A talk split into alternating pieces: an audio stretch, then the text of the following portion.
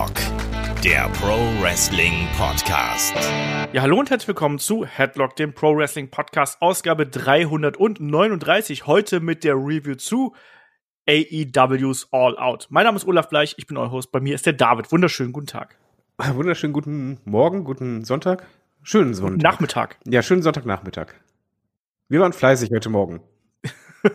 ja, und statt Kaffee und Kuchen gibt's dann bei uns eine Runde Wrestling-Podcast. AEW's All Out, knapp vier Stunden in der Maincard lang. Drei Stunden 50, also schon ein dicker Brocken, gerade jetzt auch in der Pandemie-Ära, wie es jetzt ja so offiziell heißt, oder? Äh, ja, definitiv. Vor allen Dingen, weil da halt zwei Matches mit der Kickoff-Show dazu kamen, die wir halt nicht auf dem Schirm hatten. Wir dachten, ein Match von der Hauptcard würde in der Kickoff-Show landen. Dadurch wäre es durch entschlackter gewesen, aber so war es halt alles nochmal deutlich lang und auch zu lang für mich am Fernseher.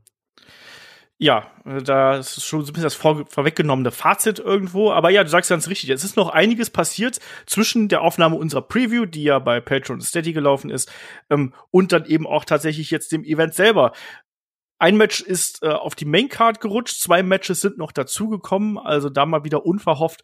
Kommt oft und wir gehen heute natürlich für euch den Event durchsprechen über die ganz großen Aufreger, die es bei dem Event gegeben hat und auch über die ganz großen Matches, die es natürlich bei All Out gegeben hat. An der Stelle nochmal ein ganz kurzer Hinweis auf das, was noch äh, ja, in den kommenden Tagen bzw. Wochen hier bei uns zu hören ist. Zum einen, was ganz geil ist, ähm, da geht ein dicker Gruß raus an den ähm, Hörer, Freund, Kollegin Markus. Ähm, das ist ein ganz verrückter Bursche. Nicht nur, dass der uns äh, seit Ewigkeiten schon bei Patreon unterstützt, sondern der äh, ist mit einem ganz besonderen Vorschlag auf uns zugekommen. Er hat mich gesagt, Mensch, mach doch mal ein Watch-Along zu One Night Stand 2005. Und das ist eigentlich ja nicht verrückt, weil das ist ein geiler Event und der macht Spaß. Oh ja. Der sagt dann aber, wisst ihr was? Wenn ihr das macht, dann äh, spende ich für euch, für mich, für die ganze Wrestling-Community 200 Euro an einen wohltätigen Zweck.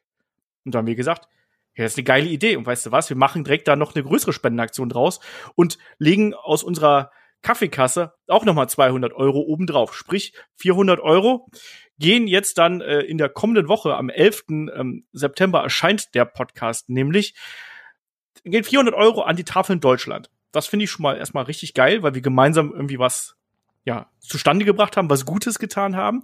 Und ich finde aber auch, dass wir das dann irgendwie hinter die Paywall stellen, finde ich dann irgendwie so blöd. Und deswegen habe ich gesagt, komm, wenn wir schon äh, sowas machen, dann machen wir es einfach für alle. Das heißt, nächste Woche am äh, Freitag gibt es dann auf unserem YouTube-Kanal kostenfrei, werbefrei ähm, das Watch-Along von Shaggy und mir zu ECW One Night Stand 2005 und wir veröffentlichen das auch noch bei ähm, Patreon und bei Steady. Da machen wir aber die Paywall weg. Sprich, da kann jeder draufklicken, sich das anhören. Ganz easy. Wir packen es hier nicht in den freien Feed, weil äh, das sprengt einfach den freien Feed von der Länge von knapp zwei, äh, drei Stunden. Und deswegen äh, YouTube, Patreon und Steady kostenlos. Könnt ihr euch da anschauen. An der Stelle nochmal ein dickes Dankeschön an den Markus, dass er sowas möglich gemacht hat und dass er sowas initiiert hat. Also ich finde das mega cool. Und äh, da kommt auf jeden Fall das Geld einem guten Zweck zugute. Und noch ein anderes Ding. Wir haben im Oktober, am 7. Oktober feiern wir drei Jahre Patreon. David, das ist auch schon ganz schön verrückt, dass es schon zwei Jahre her ist, oder? Das ist echt verrückt. Vor allem weiß ich halt noch, der erste Tag, da waren wir ja zusammen bei WXW, wo wir das dann ja. gestartet haben, dann dachten, na, mal schauen, vielleicht schaffen wir so 10, 12, hm, wäre cool. Vielleicht mal später so 50. Und dann haben wir nur gesehen, wie immer mehr dazu kam und vor allen Dingen nicht nur uns unterstützt haben, sondern halt sich auch immer mehr beteiligt haben. Mit Themenvorschlägen und Co. Und das ist halt ein, ein cooles Hin und Her. Und das war damals wirklich verrückt. Ich habe da ja, ich weiß auch noch, wie ich da gesessen habe und dann habe ich aufs Handy geguckt und so nochmal zwei und nochmal zwei und nochmal zwei. Und irgendwann, ich glaube, wir waren am ersten Tag so bei 20, 25 und so. Und wir hatten uns irgendwie vorher so ein bisschen konservativ auf 10, 15 oder so geeinigt. Das wäre ja noch cool gewesen.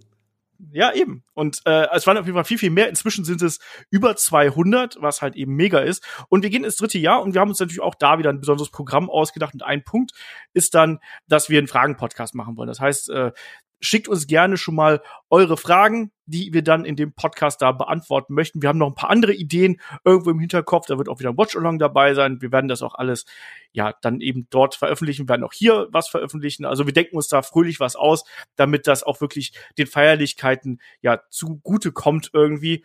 Und ich finde das eine tolle Zeit. Also ich mag das total gern, auch dass, dass da von euch da draußen so viele ja, Ideen kommen und so viel Feedback kommt und dass ihr offensichtlich auch Spaß an dem habt, was wir hier veranstalten. So, das war erstmal so viel zu den Hinweisen. Nächste Woche Sonntag gibt's den nächsten Podcast hier natürlich im Freefeed. Da geht's dann um ähm, Invasion. Da ist der David und der Shaggy mit dabei und da könnt ihr euch auch drauf freuen. Ein bisschen Retribution, NWO, vielleicht auch Aces and Aids. Wir werden mal schauen, was wir da alles durchsprechen. Da gibt's ja einiges. Und äh, lass aber jetzt hier an der Stelle ruhig mal zum Pay-per-View kommen. Wir haben es gesagt, ähm, es ist all out und vor allem es ist ja auch wieder ein Event im Daily's Place äh, in Jacksonville, Florida. Und es ist auch hier wieder so, dass begrenzt Zuschauer zugelassen worden sind. 700 bis 750 werden bei Wikipedia in etwa angegeben. Und es war sehr luftig. Genau, es war windig, es war luftig und ich muss auch sagen, ich habe diesmal, ich habe zwar nicht ständig drauf geachtet, aber ich habe nicht so viele Leute gesehen, die irgendwie den Mundschutz falsch gehabt haben. Also vielleicht ist man da jetzt auch ein bisschen strenger inzwischen. Ja, also du hast auf jeden Fall auch im Laufe der Show halt gesehen, dass die auch an die Zuschauer, die halt die Maske vergessen haben im Auto oder sonst was, äh, da auch welche aushändigen, die vorher eingeschweißt sind. Äh, sehr lobenswert. Die saßen auch alle mit Abstand zueinander. Ich habe auch darauf geachtet, ob jemand wieder unter der Nase die hält. Äh, ja. Habe ich jetzt nicht gesehen. Bei einem war es mal verrutscht, der hat es aber wieder hochgezogen und einer hatte die abgenommen, weil er mal kurz was gegessen hatte. Also er irgendwie sich Nüsse reingeworfen hatte, das war's. Aber ansonsten Fair muss man enough. sagen, schon sehr diszipliniert. Ja, das sah auf jeden Fall ganz gut aus. Es hat auch wieder dann für eine bessere Stimmung äh, gesorgt, als das ähm, oft bei irgendwie eingespielten Soundeffekten der Fall gewesen ist. Also der Entrance von Chris Jericho, da habe ich auch wieder ein bisschen Gänsehaut bekommen. Ich weiß nicht, wie es bei dir gewesen ist. Ja, nicht nur ich, auch Jericho.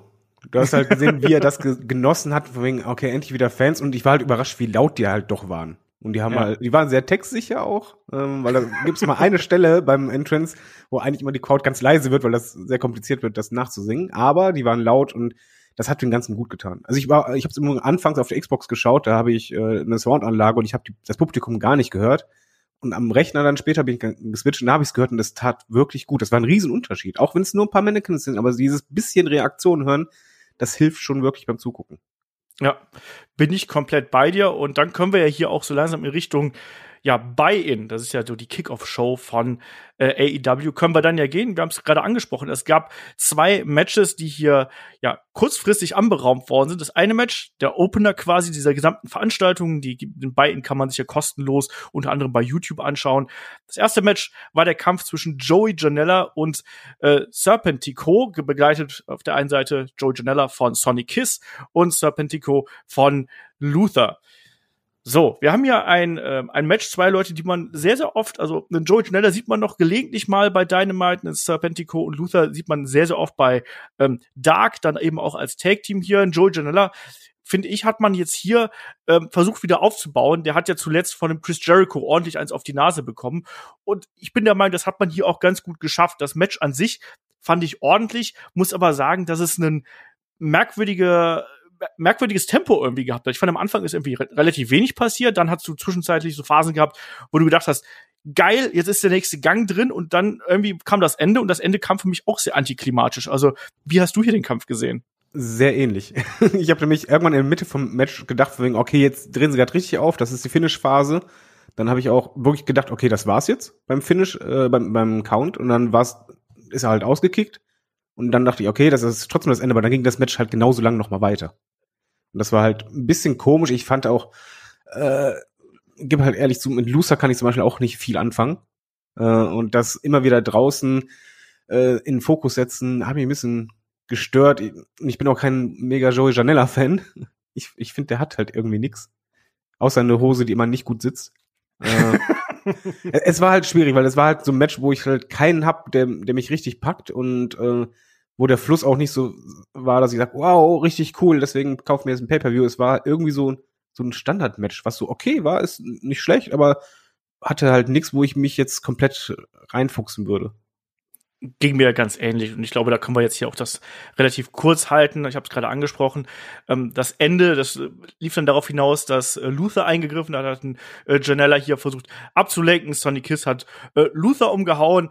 Ähm, Janella hat dann auch noch mal attackiert. Äh, Serpentico hat mal versucht hier einzugreifen, Janella dann eben in der Clothesline hinten dran und aus der Clothesline ist quasi schon die Finish-Phase irgendwie erwachsen aus dieser Lariat und dann gab's den Elbow ähm, und den Pinfall 1, 2, 3 vorbei. Ja, kann man so machen, um mal hier Shaggys äh, beliebten Satz irgendwie zu zitieren, aber hat mich jetzt auch nicht irgendwie großartig abgeholt. Ich finde, es war natürlich für Joe Janella schon wichtig, dass er hier nochmal einen Sieg geholt hat, gerade nach diesem Beatdown von Chris Jericho, dass man hier ihn nochmal so ein bisschen etabliert. Aber äh, das war jetzt kein grandioses, großes Match, irgendwie auch kein Sleeper-Match oder sonst irgendwas. Und damit kommen wir auch zum zweiten Kampf der Buy-in-Show. Und das ist natürlich das Match zwischen der Dark Order, äh, Alex Reynolds und John Silver, 3 and 4, namentlich gegen die Private Party. Und witzigerweise habe ich dann ganz, ganz ähnliches Problem mit dem Match gehabt, weil auch da waren die ersten fünf Minuten total langweilig. Und dann irgendwann ist man so ein bisschen in den, in den Tritt gekommen und als dann quasi beide Teams so ein bisschen loslassen konnten, dann waren da auch geile Aktionen dabei. Also äh, ich habe mir ein Ding, was ich besonders geil fand, war diesen ähm, Silly String, den hier die Dark Order gekontert hat, mit dem mit dem Double Stomp. Also diesem, also Silly String ist ja dieses rausfedern und wieder zurück in, in die Seile äh, holen von der Private Party. Das fand ich immer eine coole Aktion. Und hier hat man das quasi verhindert, indem dann einfach äh, ich, ich glaube, es war Alex Reynolds einfach mit Double Stomp oben drauf gesprungen. Das habe ich so in der Form noch nie erlebt. Äh, gegen Ende fand ich, war es dann ein athletisch gutes Match, was mir dann auch Spaß gemacht hat und was dann eben dann auch Private Party hier äh, gewinnen konnten mit dem Gin and Juice. Wie hast du den Kampf gesehen? Ganz kurz und knapp. Ich mag eigentlich Private Party total gerne, außer den neuen Theme, den mag ich gar nicht. Ähm, ich finde, bei, bei dem Match war es halt genauso, wie du sagst. Ich fand so die, die erste Phase oder eher zwei Drittel, würde ich sagen, war recht generisch, weil das war so Standard-Wrestling, wo du halt versucht hast, ja, ähm, auch mal zu isolieren. Isolierphase war recht äh, lange. Als dann der ähm, Hot kam, zu äh, Mark Queen, äh, Mark ja. Quinn, ähm, dann ging es eigentlich erst richtig los. In dem ja. Moment äh, kam plötzlich das Tempo rein und wie du halt sagst, also wenn die beiden Teams dann loslassen konnten und dann ein bisschen mehr Freiheit hätten, dann hat's mir Spaß gemacht. Das war halt jetzt nicht, dass ich da hing von wegen, oh mein Gott, wer wird gewinnen? Aber es war halt unterhaltsam, es gab gute Spots und vor allen Dingen gute Tag-Team-Spots. Ähm, athletisch war das cool. Gewinner finde ich halt der falsche, weil ich hätte persönlich einfach den Pay-Per-View dafür genutzt, kommen wir später noch dazu, Dark Order weiter zu pushen und als Gefahr darzustellen und ja. ich ich, ich fand es halt nicht verkehrt, was halt für mich schön war, dass Private Party nicht viel gebotcht hat. Weil das ist immer das so stimmt. Das, das größte Problem. Es gab halt so ein, zwei Segmente, äh, wo du dachtest, oh, es war nicht ganz rund, aber ist okay, passiert halt, weil das ist halt auch riskant von den Moves her. Aber äh, es war auf jeden Fall ein sauberes Match. Und ich muss auch sagen, dass mir hier äh, gerade Dark Order, also die ehemaligen Beaver Boys, ja extrem gut gefallen haben. Also da waren ein paar Tag-Team-Kombinationen und Abfolgen drin, wo die so schnell hintereinander irgendwie die Aktion abgerissen haben. Das fand ich sehr beeindruckend. Und äh, auch wenn ich jetzt kein äh, ich finde, die beiden sind natürlich eher so ein bisschen Beiwerk. Ich finde, die sind ja natürlich in der Dark Order, stehen sie jetzt nicht absolut im Fokus. Aber das war hier durchaus ein sehr, sehr ansehnliches äh, Match von den beiden. Private Party hat das Ding hier am Ende gewonnen. Auch da äh, ähm, kann man das, ach, das kann man eben durchaus so machen. Also ich glaube, dass man hinter Private Party eben noch ein bisschen mehr steht als hinter äh, äh, den beiden äh, Jungs hier der Dark Order. Das ist nun mal so. Ich glaube, in denen sieht man ein bisschen mehr. Und die Dark Order, da steht ja auch derzeit eher so ein bisschen Brody Lee und sein Verhalten den Verlierern gegenüber im äh, Fokus. Deswegen vielleicht auch hier die Niederlage. Kann ich zumindest für möglich halten. Aber dann können wir doch jetzt hier mal richtig in Richtung Maincard springen. Erstmal muss ich mal fragen, David, ähm, somit Special Build-Up, äh, extra Deko war ja diesmal nicht so viel, oder? Nee, war gar nichts. Le leider Gottes war halt, war halt nix und das finde ich immer sehr schade, weil da hatte sich AEW eigentlich vorher immer Mühe gegeben, obwohl die Location die gleiche war, dass zumindest halt irgendwie ein bisschen mehr Deko drumherum war. So war das halt optisch wie Dynamite. Ich, ich fand auch, es fühlte sich halt nicht so an nach Motto, jetzt geht der Pay-Per-View los, ein richtig fettes Feuerwerk oder irgendwie was Besonderes, sondern es war so ein komischer fließender Übergang.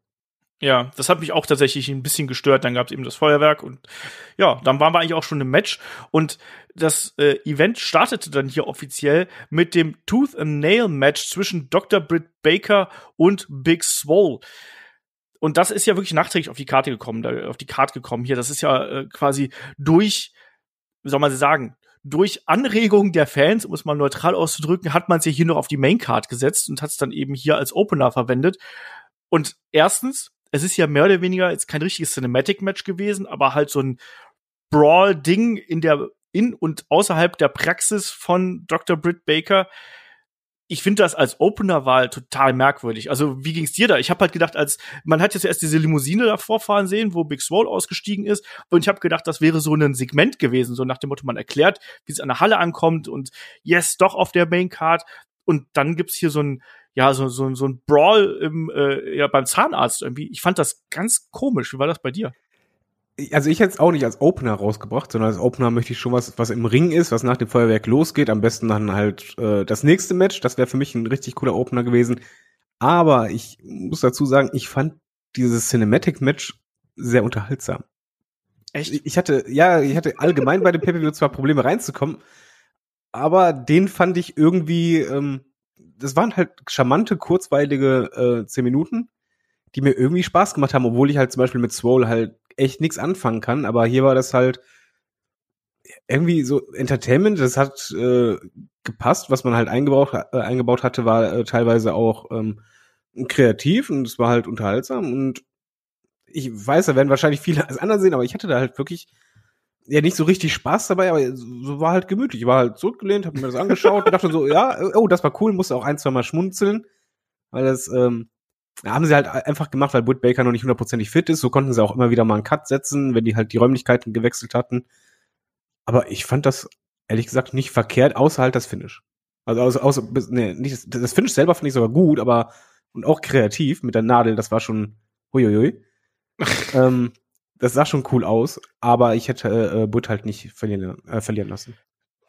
Ähm, ich fand das sehr absurd und ich fand auch ein paar lustige Momente dabei. Das, da bin ich komplett bei dir. Ich fand beispielsweise den Anfang, wo er da Big Spose auf die Suche geht und da hat man sich ja gefühlt wie in so einem Horrorfilm. Irgendwie in einem einen Raum ist alles voller Blut und dann erscheint Britt Baker irgendwie so aus so einer dunklen Nische heraus und klar, wir haben dann Reba bzw. Rebel hier wieder gehabt, die ja erstmal die Sprechstundenhilfe gewesen ist und später auch immer wieder eingegriffen hat. Und später auch die Banane auf dem Kopf hatte, weil sie ja noch im Müll gelandet war.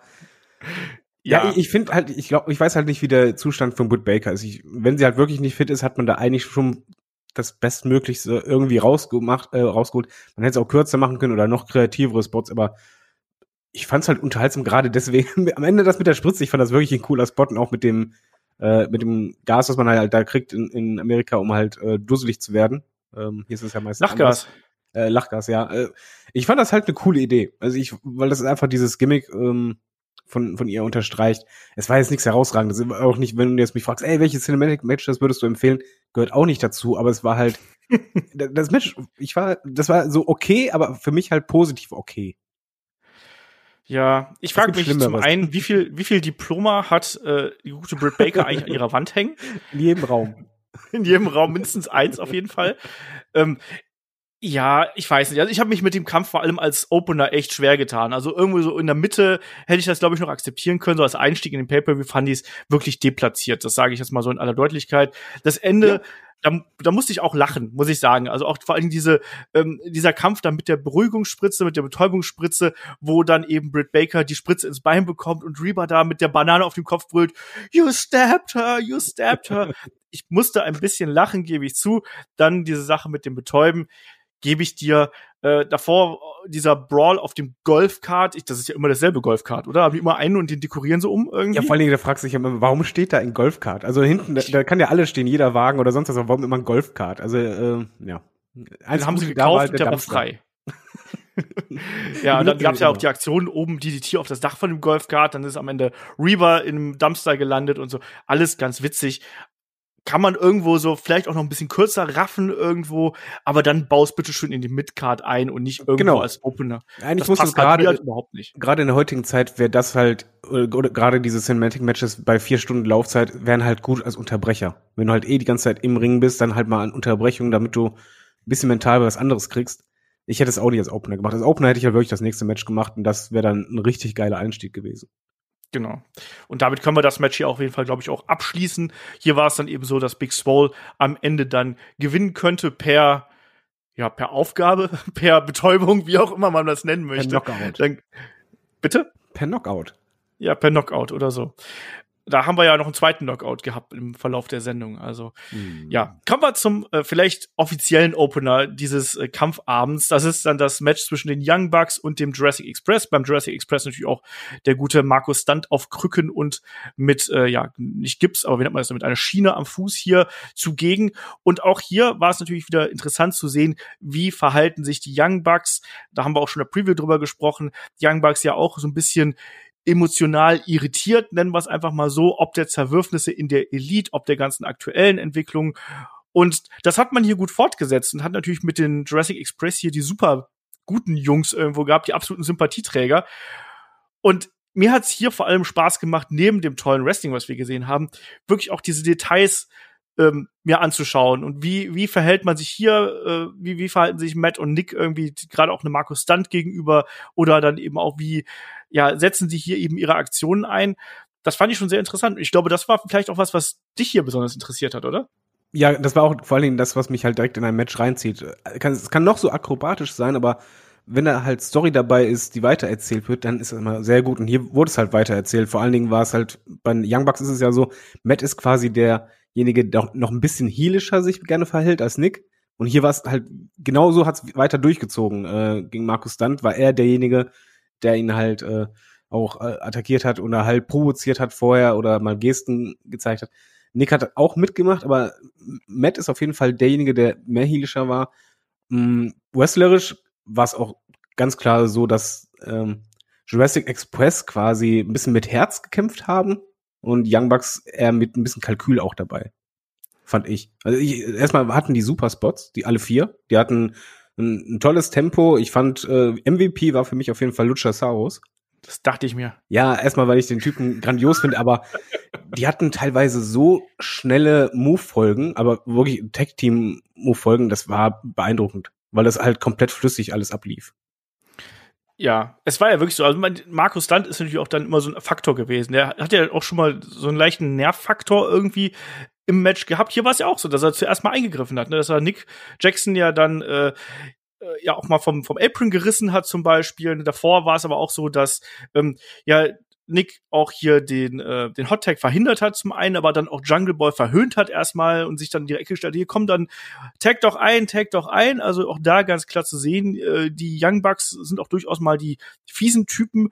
Ähm, wir hatten eine lange Isolationsphase, wo Jungle Boy hier ordentlich durchgeprügelt worden ist und dann eben der angesprochene Hot Tag und da waren eben auch die richtig geile Aktionen dabei. Also was ich zum Beispiel richtig eine coole Idee fand, war, dass ja dann der gute Luchasaurus hier erstmal ähm, ja mit, äh, ich glaube, ich glaub, es gab erstmal den Chokeslam gegen äh, Matt Jackson, der dann auf dem Boden lag und dann kam Nick noch rein, da schnappt er sich den und da gibt's quasi so eine was war das? Ein Flipping Chokeslam? Also, äh, ja, auf jeden Fall sehr, es sah komisch aus. Es war ein Überwurf dabei, ja. Ja, mit, aber das sah krass aus. Ja, das sah super aus. Ich fand auch diesen, äh, ich nenne es mal einfach Roundhouse-Kick von Luchasaurus Hammer.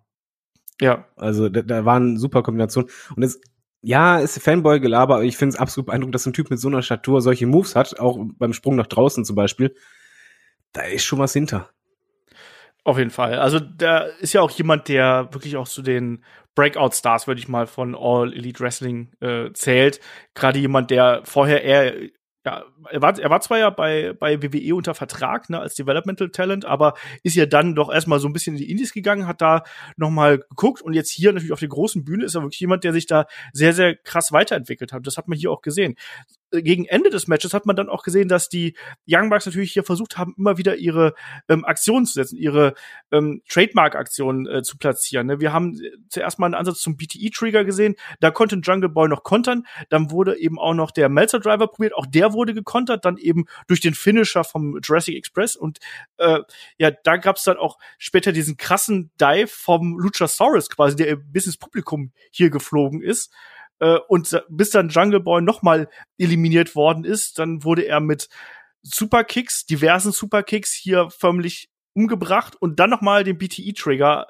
Also man hat hier alle irgendwo gut aussehen lassen, sagen wir es einfach mal so. Und die Young Bucks gewinnen das Match hier am Ende. Aber für mich steht hier wirklich diese Charakterentwicklung äh, im Mittelpunkt, die ja dann auch später nochmal irgendwie von großer Wichtigkeit gewesen. Ich fand, das war ein tolles Match. Und du, du hast im Übrigen auch die Gegner geschützt. Also bei dem Finish. Genau, ich fand die Finish-Phase toll, weil erstmal so ein Kick reicht nicht, ein Doppelkick reicht nicht, alles klar, wir müssen richtig einen rauspacken. Genau. Also auch absolut auch, dass, dass er quasi ein äh, Luchasaurus nach diesem Sturz nach draußen erstmal weg gewesen ist für eine gewisse Zeit und dass er eben einem Jungle Boy da nicht mehr helfen konnte. Sahen alle gut aus. Also auch, auch der Jurassic Express, die hatten ja die Chance gehabt, hier das Ding zu gewinnen, hat dann eben im ersten Anlauf nicht geklappt und hier waren dann die Young Bucks einfach, vielleicht auch wegen ihrer Aggressivität, das fand ich auch ganz witzig, dass dann ähm, ja hier auch immer wieder betont worden ist, ja, ich, die gehen einfach aggressiver jetzt zu Werke und wollen nicht mehr nur den Spaß haben, die wollen auch mal die Siege davon tragen. Fand ich, fand ich spannend, das war ein tolles Match, was gut Storyline und tolles Wrestling irgendwie unter einen Hut gebracht hat. Also, das ist auf jeden Fall schon mal ein Kampf, den sollte man sich angeschaut haben, sage ich jetzt einfach mal so. Ja, definitiv. Aber generell steht die Elite momentan dafür, äh, Storylines weiterzuführen und zwar auch innerhalb der Matches. Ja, das können sie. Und das ist ja witzigerweise genau das, was ich noch vor ein paar Jahren den Young Bucks komplett vorgeworfen habe, dass sie sowas nicht können. Ja, waren das früher Spot Monkeys? Ja, total. Die war das Aushängeschild des Spot Monkeys. Also. Ich, ich kannte das ja halt nicht, aber ich, ich finde ja, ja, halt nee, nee. Matches von denen sehr unterhaltsam, eben genau wegen so, oft sind es Kleinigkeiten. Und da wirst du oft als Zuschauer auch dafür belohnt, dass du aufmerksam auf die Sachen achtest. Eben. Und hier war es wirklich dann eben so, dass die Young Bucks, die waren immer tolle Athleten, aber eben nicht mit dem Storytelling. Das haben sie inzwischen drauf. Und das merkt man eben auch, dass die sich weiterentwickelt haben. Ähm, und äh, gerade auch Nick Jackson, was der ja athletisch drauf hat, das ist schon sehr beeindruckend. Matt Jackson genauso. Also ähm, ganz kleine Progression hier zu sehen. Und für äh, AEW sind die absolut wichtige Zugpferde, was so das Storytelling, was die Hauptfäden angeht. Ähm, ist schon äh, sehr interessant, wie man das hier, äh, ja, wie sich die einfach entwickelt haben. Genauso natürlich auch der Jurassic Express. Auch die sehe ich dann irgendwann über kurz oder lang auch dann wirklich mal um die äh, Tag Team Titles, weil die haben die Sympathien, denen fehlt eben noch so ein bisschen dieser dieser eine große Sieg, oder? Also dieses absolute Durchbrechen. Aber das ist Aber auch ich glaube, dass- so, dass sie den noch nicht haben. Weil sie, Genau, siehst ja bei, zum Beispiel auch ein Orange Cassidy. Ich finde, AEW macht das halt richtig. In dem Sinne nicht alle, die, wo man sagt, ey, die haben Potenzial, die gehören nach oben irgendwann, äh, direkt pusht, sondern so nach und nach. Also je- jeder Ja. kriegt irgendwann den Moment, äh, du, bei, bei den Jurassic Express ist es halt einfach so, die verlieren halt oft, gewinnen aber halt oft, aber nie die wichtigen Matches, richtig? Aber wenn das mal kommt, ja, dann zündet das, man muss halt auch sagen, Jungle Boy, 23 Jahre, das ist halt auch nix, ne? Das ist ja eh das äh, Gute an äh, vielen Leuten, die jetzt da bei AW schon so ein bisschen äh, am Spotlight riechen dürfen. MJF ja ist ja auch erst 24 irgendwie und da sind ja einige dabei, die noch äh, unter 30 sind und die schon wirklich hier zeigen, was für ein Potenzial sie mitbringen. Also ähm, das ist schon beeindruckend. Jungle Boy sich auch als jemand, gibt ihm noch drei, vier, fünf Jahre, dann äh, machst du mit dem richtig Geld. Ja. Weil er bringt einfach alles mit, um äh, wirklich da auch ein Seller zu sein. Ähm, nächstes Match auf der Card ist dann natürlich die 21-Man Casino Battle Royal. Ui. Und äh, die Regeln da sind ja ein bisschen komplizierter. Wir haben sie ja schon, äh, schon mal erwähnt. Da ist es ja so, erstmal ähm, ziehen ja die Vertreter hier, äh, die, die, die Leute, die quasi im Match vertreten sind, ähm, die ziehen ja Karten ähm, und entsprechend der Farbe der Karten äh, werden sie dann ja dem Match zugelost quasi. Die äh, anders als bei einem Royal Rumble zum Beispiel kommen sie dann ja nicht alleine rein, sondern eben nach der Farbe der Karten. Wir fangen an mit den Kreuzen und da war die erste Gruppe äh, Trent, Christopher Daniels, Jake Hager, The Blade und Ray Phoenix. Und hier muss ich sagen, genauso wie bei der Kickoff-Show, da ist erstmal gar nicht viel passiert, oder? Nö, es, es war abs absolut irgendwie belanglos, was da passiert ist. Jeder hat mal so seinen Einzelspot, aber es ging vor allen Dingen absolut nicht darum, jemanden zu elim- el eliminieren. Und was ich halt ein bisschen komisch fand, weil äh, gerade Blade und Wave Phoenix mit der Force-Story hättest du eigentlich gedacht, okay, die packen sich ja zusammen und versuchen so schnell es geht, den ersten schon mal rauszuwerfen. Das Ja. war halt gar nicht der Fall. Und ich nehme es schon mal vorweg, das war auch das, was mich beim Match tierisch gestört hatte. Wir hatten in der Preview das gelobt, dass es so viele kleine Storylines gibt, wo du genau weißt, ah, wenn die jetzt im Ring aufeinandertreffen, dann hast du halt, es gibt halt diese bestimmten Royal Rumble Moments. Hier ist eine Mhm. Battle Royale, aber ich nenne es halt Royal Rumble Moments, wo du einfach weißt, okay, du möchtest, dass diese Leute sich gegenüberstehen. Und das hast du halt gar nicht gehabt. Du hast so viele Vorstories gehabt, die halt eigentlich im Match absolut irrelevant waren. Du, du betonst so sehr, dass du halt in Anführungszeichen mit einem Stable reingehst, aber das Stable hat sich immer wieder gesplittet. Und Ja. es ist, das zog sie halt durch wie, wie sonst was. Und es ist in der ersten Phase gar nichts passiert. Erst als dann die äh, Diamonds, also die, die Karos reinkamen, da wurde es halt langsam interessant. Genau, weil dann haben wir zum Beispiel auch eine Fehde gehabt. Also ich, ich bin da nicht ganz so konform mit dir, was du sagst, dass man diese Fäden nicht aufgegriffen hat, aber ich gebe dir, dass man sie hätte mehr in den Fokus stellen sollen. Weil wir hatten schon so die Konfrontation zum Beispiel von den Best Friends und Santana und Ortiz haben wir jetzt hier gehabt, die beispielsweise in den Ring gekommen sind. Äh, in der ersten Phase, finde ich, haben einfach nur die Heels die Babyfaces verprügelt. Das war so das Einzige, was in den Minuten passiert ist. Dann hier hatten wir die Geschichte mit äh, Trent und ähm, Chuck Taylor gegen Santana und Ortiz. Auch das konnte man irgendwo so machen. Wir haben jemanden gesehen, der noch nicht so äh, absolut im Fokus gewesen ist mit Will Hobbs. Finde ich, hat sich hier auch äh, stark präsentiert. So richtig ging das Match eigentlich erst für mich los mit den Herzen, die dann reingekommen sind. Deswegen mache ich hier mal einen kleinen Sprung, weil dann kam unter anderem Billy kam rein. Hallo, hurra. Aber nur kurz. genau, also ganz kurz. Äh, Penta äh, Zero M, der äh, Pentagon, ähm, Ricky Starks, Brian Cage und dann als letztes Darby Allen. Und ja, erstmal hat ja Brian Cage wirklich Billy äh, hier sehr, sehr schnell eliminiert. Das fand ich war ein Spot, wo ich endlich mal gedacht habe, so, ha, Mensch, endlich passiert hier mal so ein bisschen was, weil klar sind vorher schon Leute eliminiert worden, aber mir hat so ein bisschen diese großen Momente gefehlt. Und dann kam ja Darby Allen gleich mit dem Skateboard raus.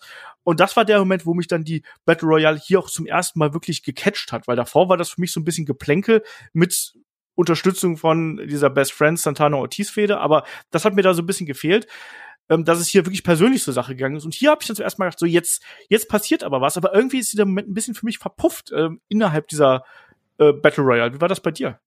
Bei mir auch. Einfach äh, dadurch, dass, was ich halt von meinte mit diesen Momenten, natürlich hast du das halt aufgegriffen, aber ich möchte das eigentlich zentral im Bild haben.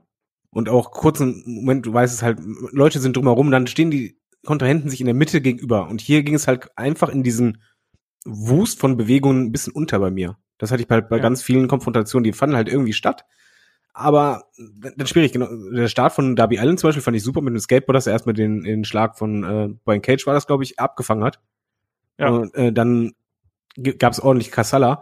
Aber ja, wie soll man sagen, die, die Rauswürfe, die waren halt auch so immer nebenbei.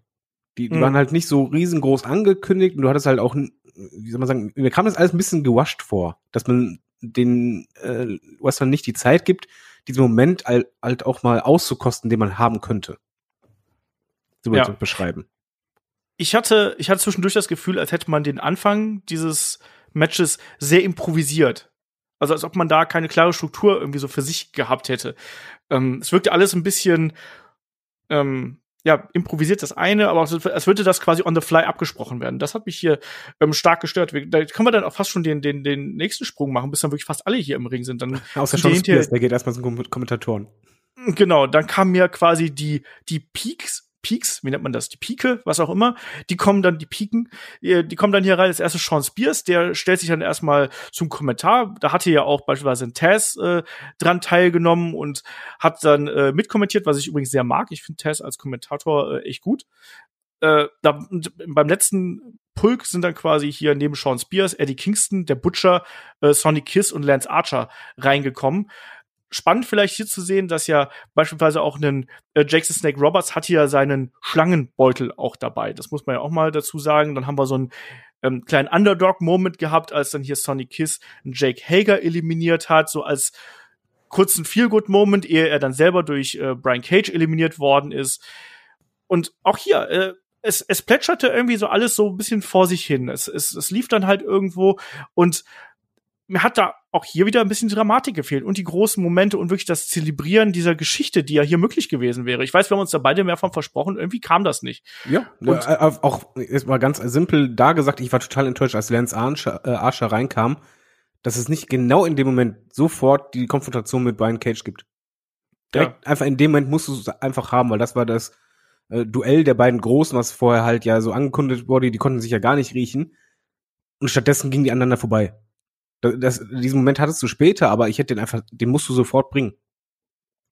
Ja, das hat man hier diverse Male verpasst, hier wirklich die großen Momente zu setzen. Und ein großer Moment hätte dann ja auch die Nummer 21 werden können, also der Joker, den man hier äh, reinbringen äh, könnte. Das war dann Matt Seidel, den kennt man noch bei von WWE zum Beispiel als Evan Bourne natürlich. Ist jemand, der aktuell unter anderem auch bei Ring of Honor antritt, der äh, ja jemand ist den, also als jemand, der ein bisschen Independent Wrestling verfolgt, den kennt man durchaus, ist ein talentierter Highflyer, hat immer wieder Verletzungsprobleme äh, gehabt, ist aber durchaus jemand, der auch bei Impact äh, seine Erfolge gefeiert hat. Also schon jemand, der weit gereist ist und der aber vor allem natürlich für seine spektakulären Aktionen bekannt ist. Und dann kommt er hier eben rein, hat sein großes Debüt und dann will er seine eine Trademark-Aktion hier zeigen. Das ist natürlich die Shooting Star. Und dann rutscht er ab. Und mir ist fast das Herz gleichzeitig in die Hose gerutscht, muss ich sagen. Ich hatte so einen Schiss, dass er sich jetzt hier vor laufender Kamera das Genick bricht, oder? Ja, natürlich. Also erstmal ist es für ihn der blödeste Moment, weil das ist halt der Moment, wo du richtig Eindruck machen kannst. Es sieht ja dann auch spektakulär aus und du siehst einfach nur, in dem Moment, wo er ansetzt, wieder recht und abspringen will, wie der rechte Fuß abrutscht. Und mir ging es genauso wie dir. Ich habe einfach nur gedacht, boah, bitte lande nicht auf den Nacken. Bitte lande jetzt nicht auf den Nacken. Zum Glück ja. ging es halt gut aus, aber das kann halt richtig nach hinten losgehen. Und man muss halt dazu sagen, es sieht halt auch einfach verdammt doof aus. Ja. Es ist ein bitterer Augenblick, ne? Du hast dann so eine große Bühne irgendwo. Man weiß auch noch nicht genau, ob jetzt ein Matt Seidel dauerhaft bei AEW ist oder ist er jetzt nur mal als Gastauftritt so für den Moment da.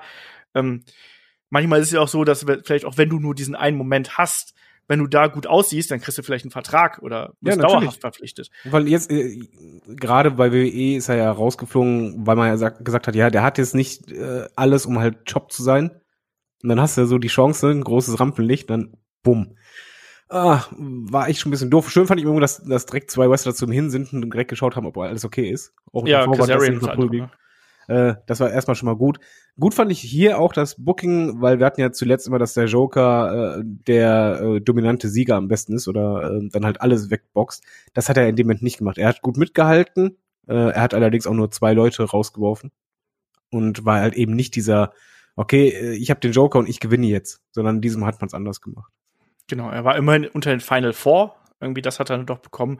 Ich war in dem Moment einfach nur froh, dass er sich nicht verletzt hat, offensichtlich. Also, weil das bei so einer spektakulären Aktion abzurutschen, das kann richtig, richtig schlimm nach hinten losgehen. Es ähm, kann aber noch mehr nach hinten losgehen. Zum Beispiel, wenn man halt die tolle Idee hat, äh, einen Körpersack oder Leichensack rauszuholen. Leichensack, ja. Und äh, dann halt noch Reisbecken rauszuholen, die man halt eigentlich auf den Sack wirft die aber laut Kommentatoren drin sein sollten. Und äh, du dann siehst, dass derjenige, in dem Fall Darby Allen, der da rein muss, eigentlich sich selber da reinschiebt. Das sah einfach nicht gut aus. Das war eine der dümmsten Ideen, die ich seit langem gesehen habe. Auch die Art und Weise, wie dann Brian Cage den hat man da, man hat ja dann Darby Allen ja in diesen Leichensack gepackt. Er ist ja vorher ähm, ja, da auch zusammengeschlagen worden irgendwo, ähm, ist dann gegen den äh, Ringpfosten äh, geflogen und dann und so weiter und so fort. Das hat man ja vorher gesehen. Und dass man ihn dann quasi da in diesen Leichensack packt und ihn dann oben drüber wirft, kann ich ja noch verstehen. Aber wie rücksichtslos und unvorsichtig war das bitteschön, wie er ihn da rausgeworfen oh, hat. Oh ja. Du wusstest also, ja noch nicht mal, wo der Kopf ist oder so. Der hat einfach ja, geworfen. Eben. Eben, das war einfach nur so, ich probiere das jetzt einfach mal und werfe ihn mal raus. Und Darby sieht ja auch gar nicht, wie er landet. Ich fand das grauenvoll. Ähm, absolut schlimm, absolut schlimm. Und dann gerade in dieser Kombination aus der Shooting Star und das dabei so kurz hintereinander. Alter Verwalter, wie, also das, das ist wirklich, ich sag's jetzt mal ganz böse.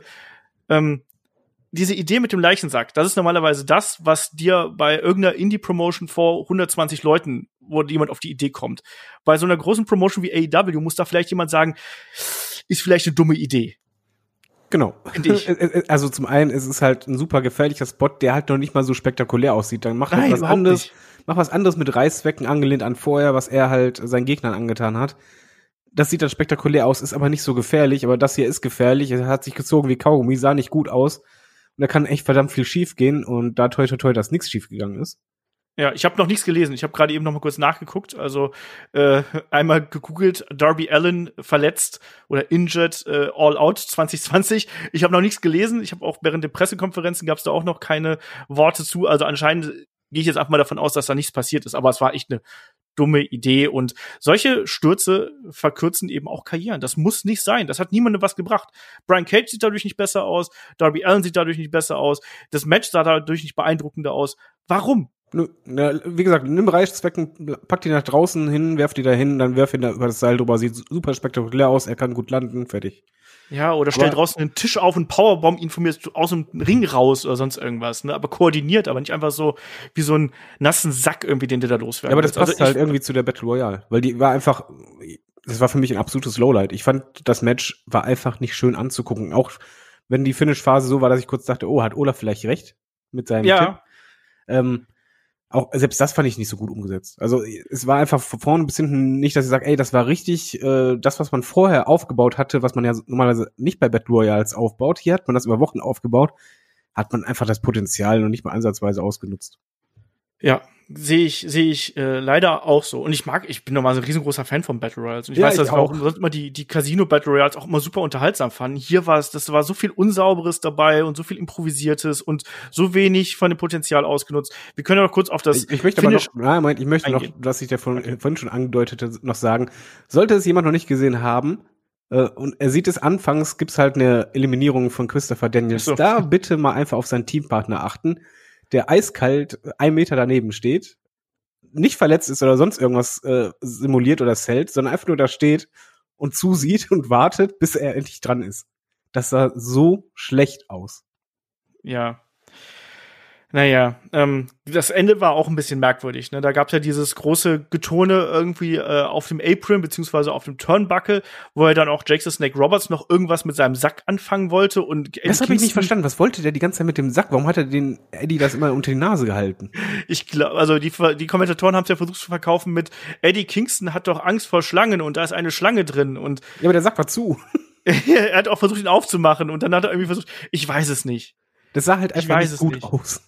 Nein, es sah, da- auch da sahen alle irgendwie relativ äh, doof aus, um es einfach mal so zu sagen. Und ich habe auch gedacht, vielleicht geht mein Tipp ja doch noch in Erfüllung und äh, äh, Eddie Kingston gewinnt das Match hier, aber das sah alles nicht gut aus. Das hat auch alles zu lang gedauert und äh, ja, dann am Ende ist es eben äh, ein Lance Archer, der hier einen, einen Eddie Kingston ähm, dann ja auch mit dem mit dem Chokeslam nach nach draußen ähm, auf Butcher und Blade hier äh, eliminiert.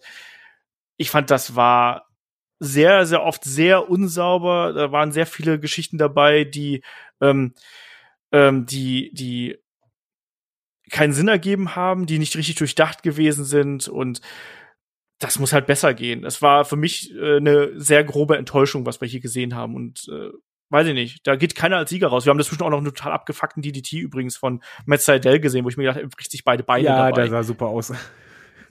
Also, das war gar nichts. Und das ist generell so diese, äh, diese Anfangsphase, wir kommen jetzt gleich zum nächsten Match des Events, das hat mir echt ein bisschen wehgetan. Also hier haben wir einen äh, Lance Archer auf jeden Fall. Der bekommt jetzt sein Titelmatch auf äh, wird Number One Contender, also sprich, er bekommt sein Titelmatch dann wahrscheinlich ja gegen John Moxley, wenn jetzt nicht irgendwas total Überraschendes passieren sollte. Die beiden sind ja schon mal bei New Japan aufeinander getroffen. Damals hat Moxley gewonnen und ich mochte das Match sehr. Deswegen Ja, bin nimm ich da das Ergebnis vom Endmatch raus.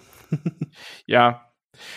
das, das, das ist halt dann eben so. Ne? Aber man ich, muss halt sagen, der Sieger ist ja okay. Also damit kann man halt leben. Äh, Ja. Lance Archer wurde zuletzt halt wirklich als Beast immer weiter aufgebaut und äh, forciert gepusht. Alles okay, nur halt die Umsetzung. Das waren halt 22 Minuten, die halt sich auch wie 22 Minuten angefühlt haben.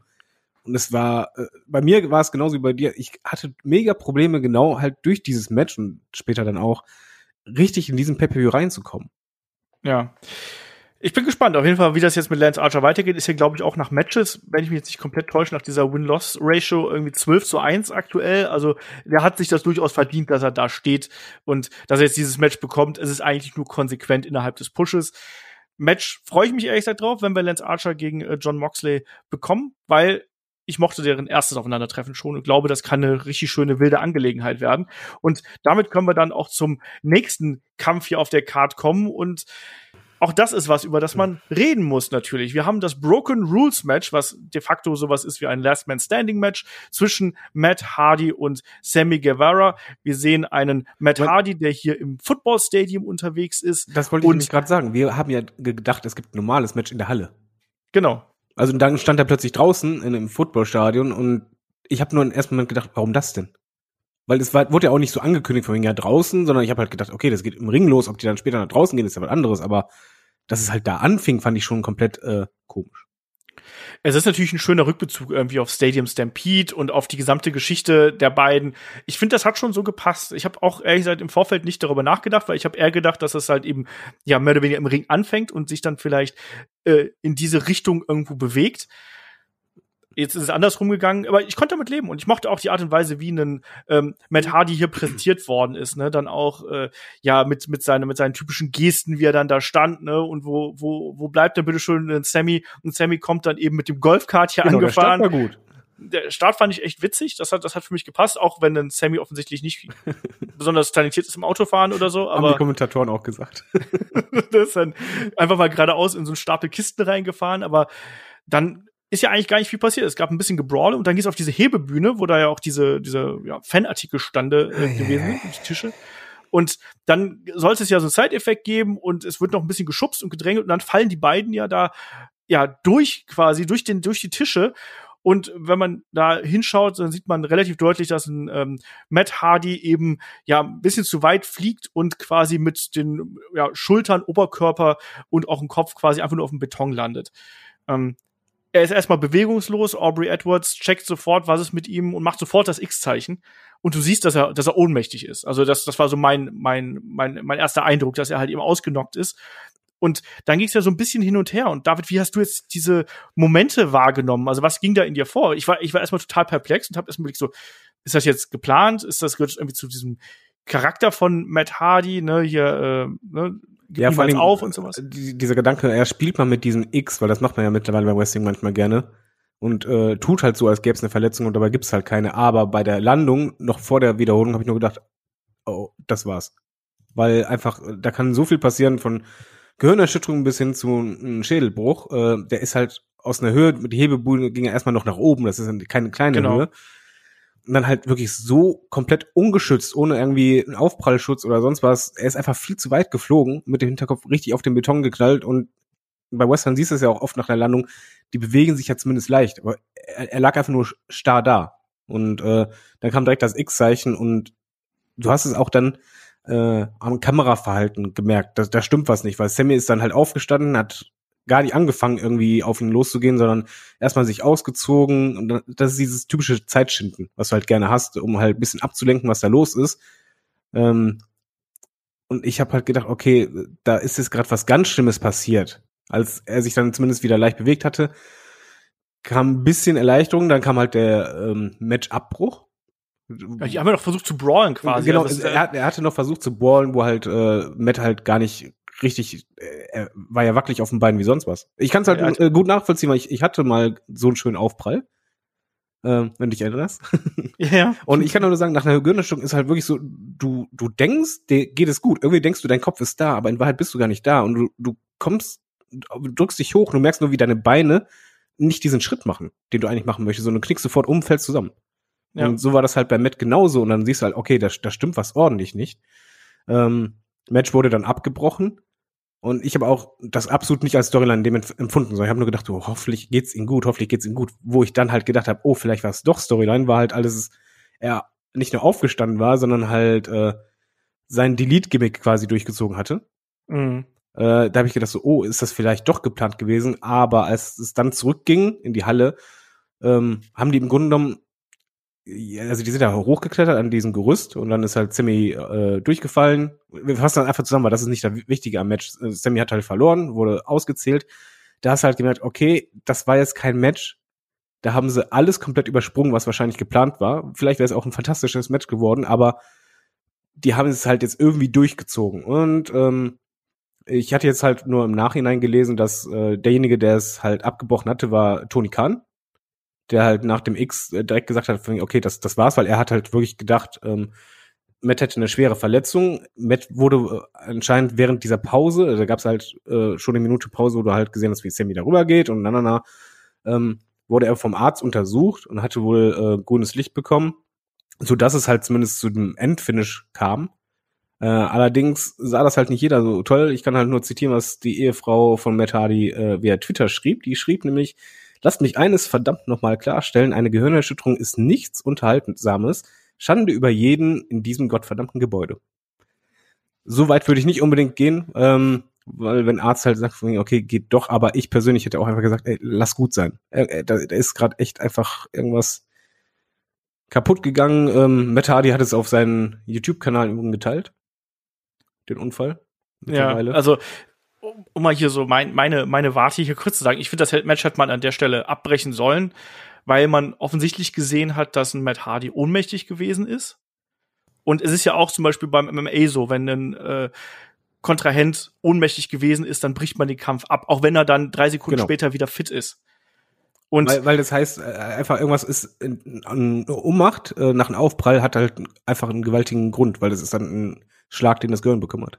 Genau das, genau das. Und natürlich, äh, ich muss sagen, ich weiß nicht genau, welche Tests äh, Dr. Michael Sampson da jetzt durchgeführt hat. Ich vermute mal, dass er in die Augen geguckt hat, einmal hier folge dem Finger und hat wahrscheinlich einmal auf die, ähm, das heißt ja, er ist diesem Concussion-Protokoll gefolgt quasi und hat gesagt, gut, das geht. Dass ein Matt Hardy sagt, klar, ich kann weitermachen, das muss man mal ganz klar sagen, Athleten sind in solchen Momenten nicht zurechnungsfähig, egal ob es Fußballer sind, ob es ähm, Boxer sind. Das, das, das bist du allgemein nicht. Du bist nach ja, der Unterstützung, äh, war bei mir auch, ich wollte mich wieder an den Rechner setzen, wollte weiterarbeiten. Ja. Also da war es zum Beispiel meine Frau, die mich zurückgehalten hat. Du, du merkst es selber nicht, das muss wirklich der Arzt, der ist der Einzige, der da sagen kann, wenn ja, hundertprozentig, aber eigentlich, ich fand's halt auch komisch, dass es weitergegangen ist. Man hat zumindest dahingehend es, ähm, wie soll man sagen, äh, es wäre schlimmer gewesen, wenn sie noch versucht hätten, richtig zu brawlen. Also es gab halt eigentlich keine Aktion mehr. Wirklich. Die sind halt da hochgeklettert. Du hast halt gesehen, Sammy musste Matt hochhelfen. Äh, das fand ich auch schon schwierig. Und Sammy ist halt eigentlich selber runtergefallen. Aber äh, ja. so ein Ding darfst du auf keinen Fall ähm, zu Ende führen, egal auch wie die Stipulation ist. Die ist in dem Moment einfach egal. Das, das sah nicht gut aus und äh, das ich meine, ich kann halt keinen Vorwurf machen dahingehend, weil der Tisch war breit genug. Unter dem Tisch hattest du gesehen, war eine Matte. Wenn du gut landest, jo, ist halt ein, ein Tablespot, der spektakulär ist, aber nach so einer Landung ist einfach, kann man nur hoffen, dass es da keine Langzeitschäden gibt oder sonst was kaputt gegangen ist. Ja, also ich bin der Meinung, man hätte das Match einfach abbrechen sollen. Ja. Dann ist es eben einfach so, dass das Match hier nicht weiter fortgesetzt worden kann. Du hinterlässt so immer einen, einen faden Beigeschmack. Unfälle passieren. Das ist Wrestling, es ist eine ähm, gefährliche Unterhaltungsform. Solche Spots sind eh schon immer gefährlich und dass da was bei schief gehen kann, liegt in der Natur der Sache, egal wie oft du oder wie, wie sehr du darauf achtest, dass das alles ähm, möglichst sicher durchgeführt wird. Kann alles passieren. Ich finde du aber, wenn ja auch keinen damit, indem du es durchziehst, weil es, nee, es sieht auch doof aus. Es ist nicht was nichts, was du dem Publikum gibst, sondern einfach ist, du hilfst gar keinen. Ja, eben. Das sehe ich eben auch so und ich hätte es, glaube ich, besser gefunden, wenn man das äh, Ding einfach abgebrochen hätte. Von mir aus, dass man dann gesehen hätte, dass ein Matt Hardy äh, aus der Halle noch geht, dass man quasi als Zuschauer noch das Gefühl hat, oder dass er, dass er irgendwie eine kurze Promo hält im Nachgang und dass er einfach als Zuschauer nicht das Gefühl bekommt, ja, äh, da ist was Schlimmes passiert, weil das hat man jetzt eigentlich damit auch noch zusätzlich bekommen. Ich fand es ganz genau. schlimm. Vor, vor allem die Kommentatoren haben es ja gut erklärt. Äh, ja. Dann lass das Ding abbrechen, erklär wirklich, hör mal, wir würden euch gerne alles geben, aber wir schützen unsere Leute. Da gewinnst du ja sogar eher was. Also, ja. es ist halt, ja. es war eine schwierige Nummer und es hat vor allen Dingen da nicht geholfen, dass man jetzt äh, noch mehr Bock hatte auf den Pay-Per-View. Also bei mir war es halt wirklich in dem Moment, war die Stimmung im Keller, du hängst da im Kopf eh schon wegen, oh, was da schiefgelaufen ist. Wir hatten zwei echt miese Botches. Äh, ja. Ich war da nicht so gut drauf beim nächsten, nächsten Match. Nee, ich auch nicht. Also sowas zieht natürlich auch immer die Energie aus dem ganzen ja, Produkt irgendwo raus, ne? Und ähm, ich bleib dabei, man, meiner Meinung nach hätte man es abbrechen müssen. Ähm, und äh, das, da, das ist was, da kann mir noch jemand so oft sagen, der Doktor hat's gesagt. Ich finde, in dem Augenblick muss dann vielleicht auch ein Tony Khan sagen, nee, ähm, egal was der Doktor sagt, in dem Augenblick sind mir die äh, ist mir die Gesundheit meiner meiner Athleten vielleicht wichtiger und da muss man dann vielleicht auch ein bisschen konsequent sein äh, in dem, was man da von seinem Produkt verlangt und von seinen Athleten verlangt, wenn man schon sich immer so brüstet, dass man da so drauf acht geben würde. Ich finde, in dem Augenblick hätte einfach der Boss ähm, hier sein äh, den, den Arzt überstimmen müssen, hätte sagen müssen, so, nee, wir machen das nicht, zack, äh, Matt kommt zurück, wir lösen das irgendwie anders on the fly, aber hier an dem Punkt äh, setzen wir das Ding nicht fort. Naja. Ja, bin ich komplett bei dir. Schwierige, schwierige Kiste. Kommen wir zum nächsten Match. Und das ist auch eine schwierige Kiste, nämlich weil das das Match gewesen ist, was quasi nicht großartig aufgebaut gewesen ist. Das ist der Kampf um die AEWs, AEW Women's Championship zwischen Champion Hikaru Shida und NWA Women's Champion Thunder Rosa. Wir haben es ja schon gesagt, Thunder Rosa kennt man unter anderem von Lucha Underground auch als Cobra Moon, talentierte Wrestlerin. Ich habe letztens übrigens witzigerweise gelesen, dass ähm, WWE sie auch mal verpflichten wollte, allerdings nicht als Wrestlerin, sondern als Referee. Finde ich witzig, weil was man hier gesehen hat, ist auf jeden Fall. Die, die hat's doch voll drauf. Also athletisch ist Wollte ich gerade sagen. Da Ja. war nichts unkoordiniert oder sonst was. Das war ja echt sauber und auch sehr fließende Übergänge und Co. Also Genau, Genau, also was hier so ein bisschen natürlich gefehlt hat, war so ein bisschen Emotionalität. Das haben natürlich beide gleich am Anfang versucht, so ein bisschen durch Intensität wettzumachen. Ne? Dass es erstmal dieses Palm-Facing, also diese Griffe ins Gesicht gab und dann gab es den Schlagabtausch. Und man muss ja auch mal sagen, Thunder Rosa hier wirklich sehr dominant über einen Großteil des Matches, oder? Also da hat eine Hikaru Shida schon ordentlich einstecken müssen und man hat hier und da fast schon gedacht, dass sie auch ähm, durchaus Niederlage kassieren könnte, oder? Ja, definitiv. Generell äh, wurde Thunder Rosa äh, sehr viel stärker dargestellt, als ich erwartet hätte. Ähm, auch später gab's halt ähm, Phase kurz vor Finish, ein paar Minuten vor, dass sie halt einfach beim One-Count ausgekickt ist. Ja. Und dann noch halt äh, grinsend ähm, sich da freut und Shida halt echt geschockt ist. Und das war halt Genau, schon nach so dem Falcon Arrow, muss man dazu sagen, nach dem Falcon Arrow, also Genau. einer der Finishing Moves von Hikaru Shida, ja. Und das war dann halt schon so eine gewisse Machtdemonstration. Und auf jeden Fall beeindruckend. Mein Problem bei dem Match war halt äh, nicht das Match selber. Die, die beiden konnten nichts dafür. Die haben vor allen Dingen auch noch, was wir ja auch mal fordern, gibt ein Match bitte genug Zeit, um halt eine Story zu erzählen. Äh, 17 Minuten hatten die Zeit. Es war halt leider für mich persönlich zu viel, weil das Match mir, hat mir in der Preview gesagt, relativ egal ist, weil es gibt keinen richtigen Aufbau. Wir konnten uns nicht vorstellen, dass halt der AEW Champion oder äh, die Championess verliert. Daher steht der Sieger halt auch irgendwie fest. Und die Frage ist halt nur, wie man da hinkommt. Und wie man da hinkam, das Match fand ich halt cool. Es war intensiv, es gab auch sehr äh, schnelle Konter. Ähm, Thunder Rosa hat auch sehr, ähm, wie soll man sagen, wuchtige Bumps äh, rausgepackt. Die, da war auch auf jeden Fall Druck hinter, aber bei mir kam halt nie diese Spannung auf. Und da konnten die beiden halt eigentlich nichts für. Ging mir ganz ähnlich. Also ich finde, man hat hier auch diese ja, gegensätzlichen Charaktere gut dargestellt. Auch gerade, dass eine Thunder Rosa ja auch oft ähm, ja versucht hat, mit Submission Game dann irgendwie zum, zum äh, Erfolg zu kommen. Und dass man sagt, hier übrigens, die ist äh, ähm, äh, Black Belt, äh, äh, Blue Belt im äh, Jiu-Jitsu oder sonst irgendwas, was es gewesen ist. Das fand ich alles super interessant und man hat das wirklich gut aufgedröselt, dass man gesagt hat, äh, dass die eine legitime Herausforderin ist. Das hat man auch im Match gezeigt. Ähm, und da waren, wie gesagt, auch die, die großen Aktionen dazwischen, auch was wir da gesehen haben, wo wir dann zum Beispiel einen ähm, Death Valley Driver aufs Apron gehabt haben. Du hast gerade eben gesagt, ähm, wir hatten immer, also es war, es war von Übergängen her sehr gut. Mir war es hier und da ein bisschen zu langsam tatsächlich. Also so ein paar Transitions und ein paar ähm, Konter, da hat mir ein bisschen so das Tempo gefehlt. Ich weiß, und manchmal hatte ich auch das Gefühl, dass die beiden sich hier und da noch ein bisschen absprechen müssen. Ich weiß nicht, woran es gelegen hat. Das war so mein subjektiver Eindruck. Das ich glaube, bei daran. mir liegt das daran, dass ich einfach so AEW Women's Division gewöhnt bin. Ja, okay. Äh, Im Vergleich dazu war das halt schon deutlich flüssiger. Du hast halt natürlich Das gemerkt, die stimmt. beiden waren noch nicht oft im Ring miteinander. Da, da muss sie halt eine Chemie aufbauen. Du hast ja manchmal richtig gemerkt, wegen so, äh, wo die so einen kurzen Moment hatte, wo du halt äh, sahst, dass die eine gerade nicht wusste, was macht die andere jetzt hundertprozentig. Genau, ja. Aber ja, insgesamt war das halt ähm, absolut okay vom, vom Match her. Okay, klingt halt immer doof, aber es war halt einfach äh, in Anführungszeichen zum Scheitern verurteilt, dadurch, dass halt für mich gar keine Spannung da war. Ja, so ein bisschen. Ich hatte einen, einen auch wieder da äh, Moment, wo ich überlegt habe, ob man so eine Aktion bringen muss. Und das sind diese Meteora-Knees auf die Rampe, die wir gesehen haben, mit diesen Treppen. Äh, Ähm, wo, wo ja Thunder Rosa wirklich um, ich sag mal, vielleicht fünf bis zehn Zentimeter quasi an diesen, äh, mit dem Hinterkopf an diesen Treppen äh, vorbeigeflogen ist, mehr oder weniger, wo sie die Meteora Knees eingesteckt hat. Ich hatte da so meinen Recruit-Moment. Also Recruit hat sich ja damals in Japan, ich glaube nach dem Crossbody, glaube ich, war es, äh, ist er ja so unglücklich auf den Treppen gelandet und hat sich da äh, schwere Verletzungen zugezogen. Auch da muss ich mich mal fragen, brauchen wir sowas? Warum, warum muss das dann von der Seite sein? Finde ich schwierig, weil das war schon eine Aktion, klar, die sah dann ganz cool aus. Aber es ist eben auch wieder so ein Risiko, was man nicht unbedingt eingehen muss. Und das hat mich auch da wieder ein bisschen geärgert. Ansonsten, das Match an sich war gut. Da bin ich komplett bei dir. Es gab am Ende noch diesen, was ich ganz cool fand, diesen großen Backbreaker aus dem Fireman's Carry heraus von Hikaru Shida. Der sah super aus. ne, der sah super aus, den fand ich echt cool. Und dann im Anschluss gab's den äh, Tamashi no Three Count, wie man so schön sagt. Also ähm, das ist das Running Knee von von Hikaru Shida. Und ich hoffe, dass uns Thunder Rosa in der Damendivision erhalten bleibt. Das ist so mein Fazit eigentlich aus diesem Match, weil die ist echt super gut. Sie ist genau so, wie ich es mir erwartet habe, ähm, aus den Matches, die ich früher von ihr schon mal gesehen habe. Ja, vor allen Dingen ist sie, Entschuldigung für das Wortfall, aber vor allen Dingen ist sie halt jemand, wo du das Gefühl hast, sie kann halt nicht nur wrestlen, sondern halt auch im Wrestle-Match einen Charakter darstellen. Genau. die bringt ja auch ordentlich Charisma mit und äh, dieses, ähm, ähm, wie heißt es nochmal? Ähm, bla bla bla del Muerte, wie heißt es nochmal?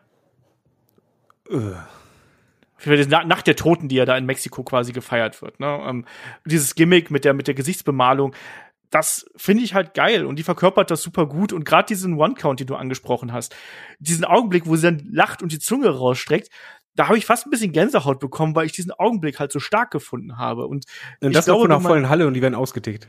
Genau, ja, ne, und ich glaube auch, dass, dass solche Augenblicke, die können halt eben einen, einen, einen Wrestler machen. Und ich hoffe einfach, dass die äh, häufiger hier zu sehen ist, weil so Frauen braucht AEW momentan. Also, ja, definitiv. Aber man geht ja generell, äh, finde ich, schon langsam in den richtigen Weg. Es wird aber immer noch dauern, bis man irgendwann mal halbwegs in Richtung WWE-Niveau ist. Aber das, das dauert einfach. Was Fashida unbedingt braucht, das hast du halt bei dem Match gemerkt, sie braucht unbedingt eine Gegnerin, die halt wirklich mithalten kann, wrestlerisch, aber auch so aufgebaut wurde. Ja. Sehe ich auch so. Am Ende gewinnt hier eben Hikaru Shida, verteidigt ihren Titel. Man muss auch dazu sagen, dass natürlich die beiden sich auch ein bisschen schwer gehabt haben nach diesen Geschehnissen von äh, Sammy gegen Matt Hardy, ähm, dass man da erstmal wieder so ein bisschen äh, Tempo reinbringt. Aber die beiden haben wirklich hart gearbeitet, die haben sich hier nichts geschenkt und haben da wirklich auch eines der, ich würde mal sagen, also besten Matches der äh, jüngeren Women's Division Vergangenheit von äh, von AEW abgeliefert, ne? weil da ist eben ordentlich Nachholbedarf, muss man ganz klar so sagen.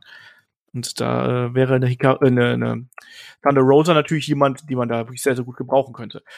Kommen wir zum kleinen Backstage-Segment, was es da gegeben hat. Wir haben da äh, Penelope Ford und Kip Sabian gesehen und äh, die kündigen eine Hochzeit an live bei Dynamite und ein Kip Sabian sagt da noch, dass er noch einen Best Man sucht und ein Best Man, also ja der Trauzeuge quasi, ähm, er soll im besten Falle loyal äh, sein, sollte ähnliche Interesse verfolgen und er sollte verdammt gut aussehen sein und ähm, den werden wir dann auch äh, noch zu sehen bekommen. Und was dann ganz witzig gewesen ist, dass dann eine Penelope Ford hier auf den äh, Twitch-Stream von äh, Kip Sabian hinweist mit einem Schild und unten drunter kommt dann gleich die Einblendung von äh, ja, AEW, ähm, ne? approved by All Elite Wrestling.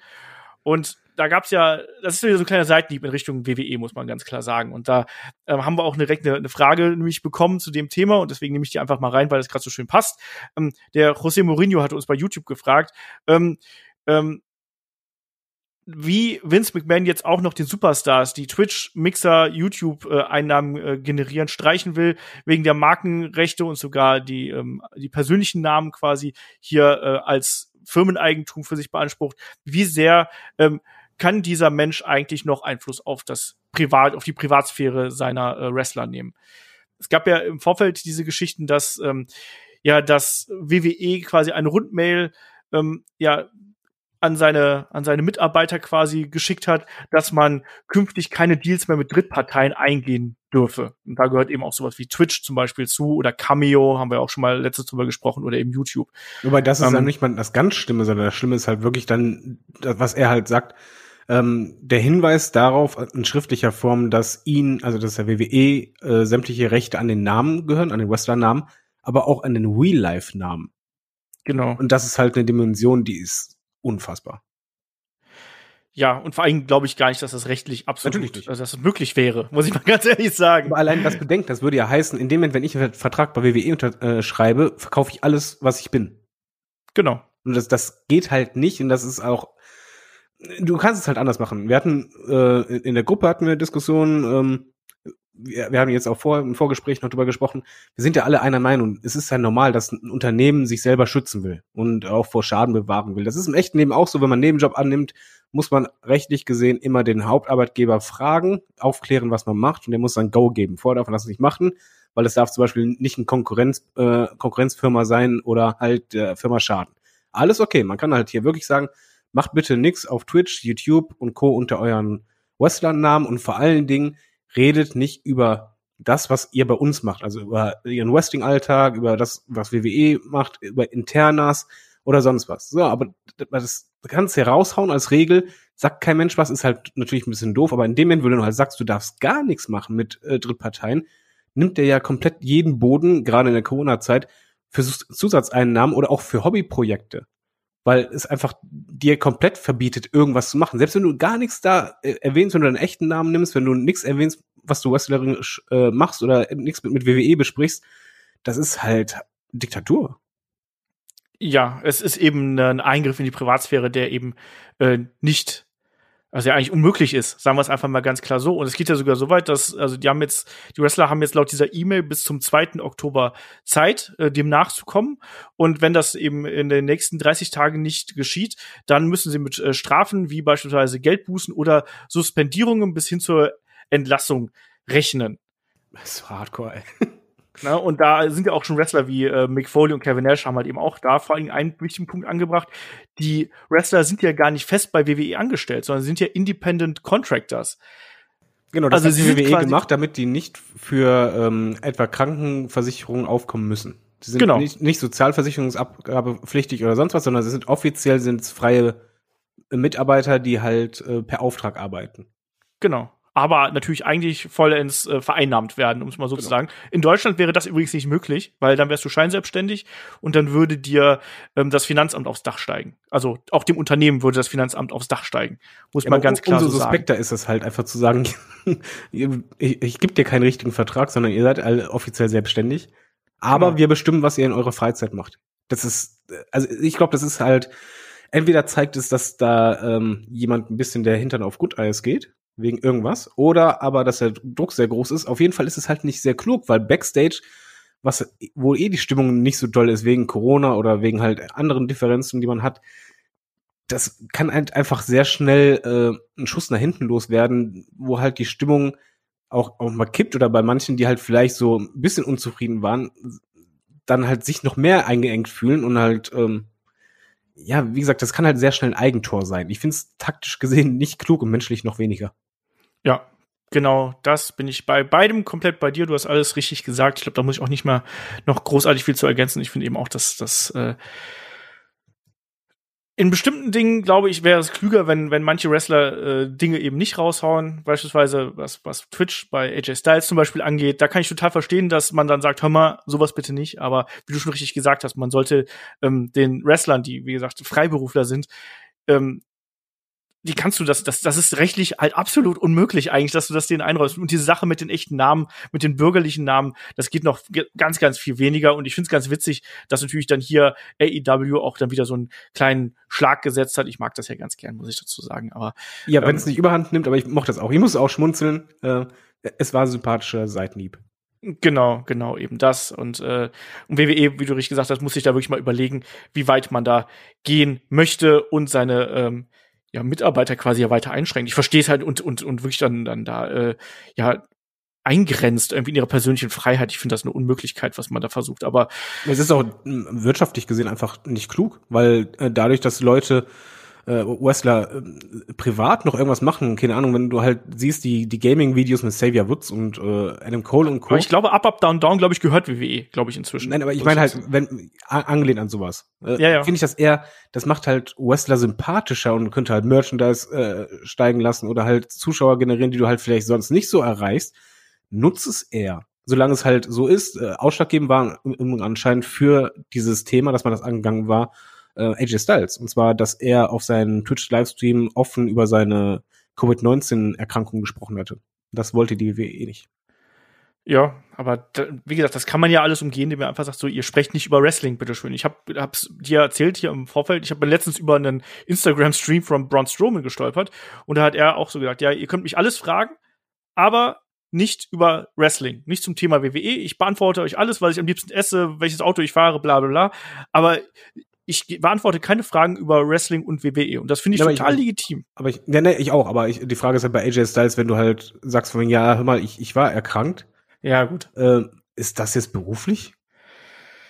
Wenn er sich im Performance Center angesteckt hat. Ich weiß es nicht. Ja, das ist natürlich dann so eine Grauzone. Aber ein AJ Styles hat auch vorher interne ausgeplaudert, muss man sagen, und mit seiner äh, Geschichte ja. über Paul Heyman zum Beispiel. Ne? Und das, da muss man eben auch vorsichtig sein, wo man die schmutzige Wäsche wäscht irgendwo. Das hat ja auch schon so einen äh, Beigeschmack gehabt. Deswegen finde ich das alles ein bisschen schwierig. Und äh, WWE geht hier auf jeden Fall in meinen Augen einfach einen Schritt zu weit. Kommen wir zurück zu All Out, weil wir haben noch ein paar Matches vor der Brust hier. Wir haben noch das Match äh, der Dark Order, Brody Lee, Stu Grayson, Evil Uno und Colt Cabana gegen die ja, ich nenne es mal die Nightmare Family, ähm, auch wenn Scorpio Sky und Matt Cardona nicht unbedingt dazugehören. Aber wir haben Natural Nightmares auf der einen Seite, QT Marshall, Dustin Rhodes, begleitet von den Nightmare Sisters hier, Ellie und Brandy Rhodes und dann eben Scorpio Sky und Matt Cardona. Ein Eight-Man-Tag-Team-Match. Wir haben im Vorfeld so ein bisschen vermutet, dass hier hauptsächlich die Dark Order zerstören wird und dominant sein wird. Das haben wir auch gehabt. Wir haben so mehrere Isolationsphasen hier gehabt. Wir haben auch natürlich eine Eingriffe gehabt, immer wieder. Und dann am Ende war es dann aber doch so, dass die Dark Order dann trotz der großen Aktionen, gerade gegen den Cutie Marshall, der hier gefressen hat bis zum geht nicht mehr. Oh ja. Ähm, aber äh, dann am Ende doch, doch per, per Roll-Up ja quasi verloren hat. Also dann ist es am Ende ein Colt Cabana, der hier ja quasi von Brody Lee einen Dustin Rhodes äh, auf dem ähm, Silbertablett serviert bekommt. Dann will er noch den Moonsault zeigen, der geht daneben. Dustin Rhodes ähm, rollt ihn ein und es ist der Sieg für den Rhodes Clan, muss man so auszudrücken. Also, das war doch schon eine, eine, überraschende Entwicklung, oder? Das war sehr überraschend. Ich nehme jetzt erstmal eine wichtige Info für mich persönlich. Ab da ging für mich der Pay-Per-View richtig los. Äh, das war mhm. das Match, was mich in den Pay-Per-View reingezogen hat. Und zwar nicht unbedingt, wir hatten nicht so hohe Erwartungen. Wir haben halt wirklich gedacht, okay, das nutzt halt als Storyline, um halt Dark Order weiter zu pushen. Im Endeffekt war es halt anders. Man hat halt äh, das Match dafür benutzt, äh, zwei Storylines zu erzählen, und zwar von der ersten Minute an. Man hatte es halt so gemacht, dass äh, Dark Order halt schon dominant war. Aber sie hat halt, sie haben halt immer wieder versucht, Dustin Rhodes zu provozieren. Und zwar nur Dustin. Ja. Die anderen haben sie halt stehen und liegen lassen, aber Dustin haben sie immer weiter provoziert, haben sie halt versucht, dass er halt überkocht, quasi auch angelehnt daran, dass halt äh, sein Bruder ja auch fertig abgefertigt wurde und dass es quasi gegen die Familie geht. Das hat mir sehr, sehr gut gefallen, weil sich das durch das komplette Match durchzog. Entsprechend auch der Finish, äh, das Finish, weil es ging wirklich darum, nicht da, äh, dass The Order verliert, sondern dass Dustin den Sieg gewinnt, äh, Sieg einsteckt, um halt später noch äh, TNT, TNT äh, Title Match zu erhalten, wie man dann in der Promo rausgefunden hat. Und bei Dark Order hat man wiederum halt von Anfang an die Storyline gehabt, dass Colt Cabana der sehr unsichere Typ ist, der gar nicht auch Heal sein möchte, der mhm. etwa auch äh, mal verhindert, dass jemand einen Fuß auf einen Turnbuckle oben hat und den dann wegnimmt. Nee, komm, wir machen das so nicht. Und der auch immer wieder von der Dark Order quasi, ja, nicht gezwungen, aber so hingedrängt wurde, Aktionen zu zeigen. Und das hat mir sehr gut gefallen, dass halt da quasi zwei Storylines äh, genutzt wurden und umgesetzt wurden von Anfang bis zu Ende und es halt Sinn gemacht hat, weil das Finish war halt genau richtig. Es passte dazu. Colt Cabana, der halt eh so der unsichere wirkt, er ist jetzt auch zu Dark Order gegangen, weil er immer nur verloren hat. Das ist ja auch der Hintergrund. Bodie Lee hat ihm gesagt, hey, bei uns, da wirst du halt gewinnen. Da wirst du zum Sieger. Er hat ihn äh, quasi alles auf dem Silbertablett serviert, wie du gesagt hast. Trotzdem hat Colt Cabana verloren und anschließend gab es ja dann halt noch den Stress mit Brody Lee, der halt ähm, ihn halt noch runter macht, ohne ihn halt Backstage geht. Wobei äh, Evil Ono war das ja, glaube ich, noch, äh, Colt Cabana ja. noch mal aufhilft. Und da wiederum auch eine Kleinigkeit, aber da ist bei mir dann so eine kleine, kleine Spannung dabei. Hm, ist das vielleicht so eine Zwistigkeit innerhalb der, der Dark Order, die entsteht, weil dass die Kleinen vielleicht doch zusammenhalten gegen den sehr tyrannischen Bodie Lee?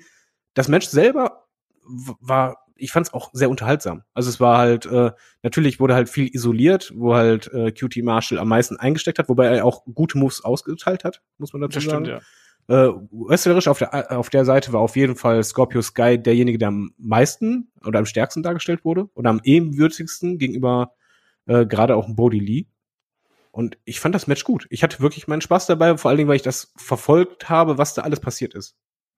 Das fand ich einen ganz interessanten Satz, den du gerade gesagt hast, dass gerade Scorpio Sky hier äh, ja dominant gewesen ist. Also zum einen natürlich, äh, du hast vollkommen recht, Dustin Rose und Brody Lee, die hat man hier die ganze Zeit immer wieder äh, gegeneinander gesetzt. Also Brody Lee hat immer wieder in Richtung Dustin Rhodes äh, mal mal gesprochen, mal ihn auch attackiert und es gab immer wieder diese diese kleinen Nadelstiche. Ne? Und das das fand ich auch sehr interessant, weil du da eben diese Entwicklung gehabt hast.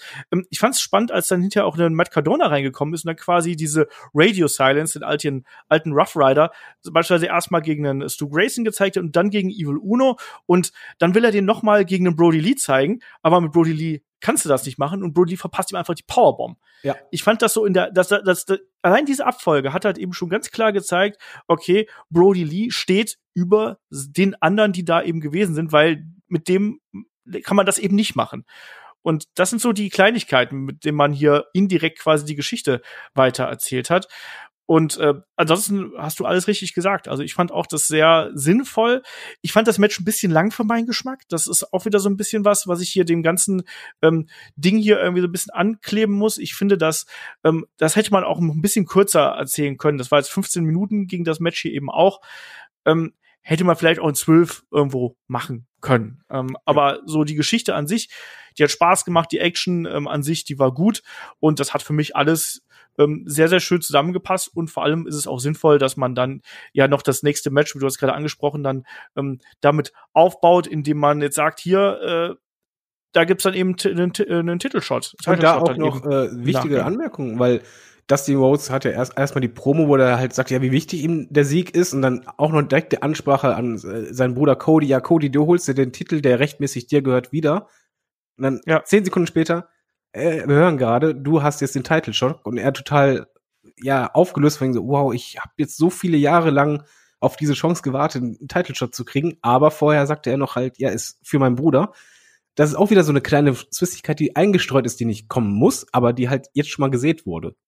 Genau, weil wir wissen auch um den Konkurrenzkampf der Brüder. Also da müssen wir nur ein bisschen zurückgehen, auch die äh, Matches, die die beiden auch äh, gegeneinander bestritten haben. Vor allem das eine große natürlich damals, ne, die, äh, die das Blutmatch, oh, das ja. berüchtigte der beiden. Ähm, baut man garantiert damit auch auf. Und das, beziehungsweise das baut man halt damit ein. Und das, das finde ich eben so interessant, dass man so ein bisschen diese Metaebene schafft innerhalb der ganzen Geschichte. Ansonsten das Match an sich, ähm, wieder, hätte für mich einen Tacken kürzer sein können, ähm, war aber vollkommen in Ordnung irgendwo. Also das, das kann man absolut so machen.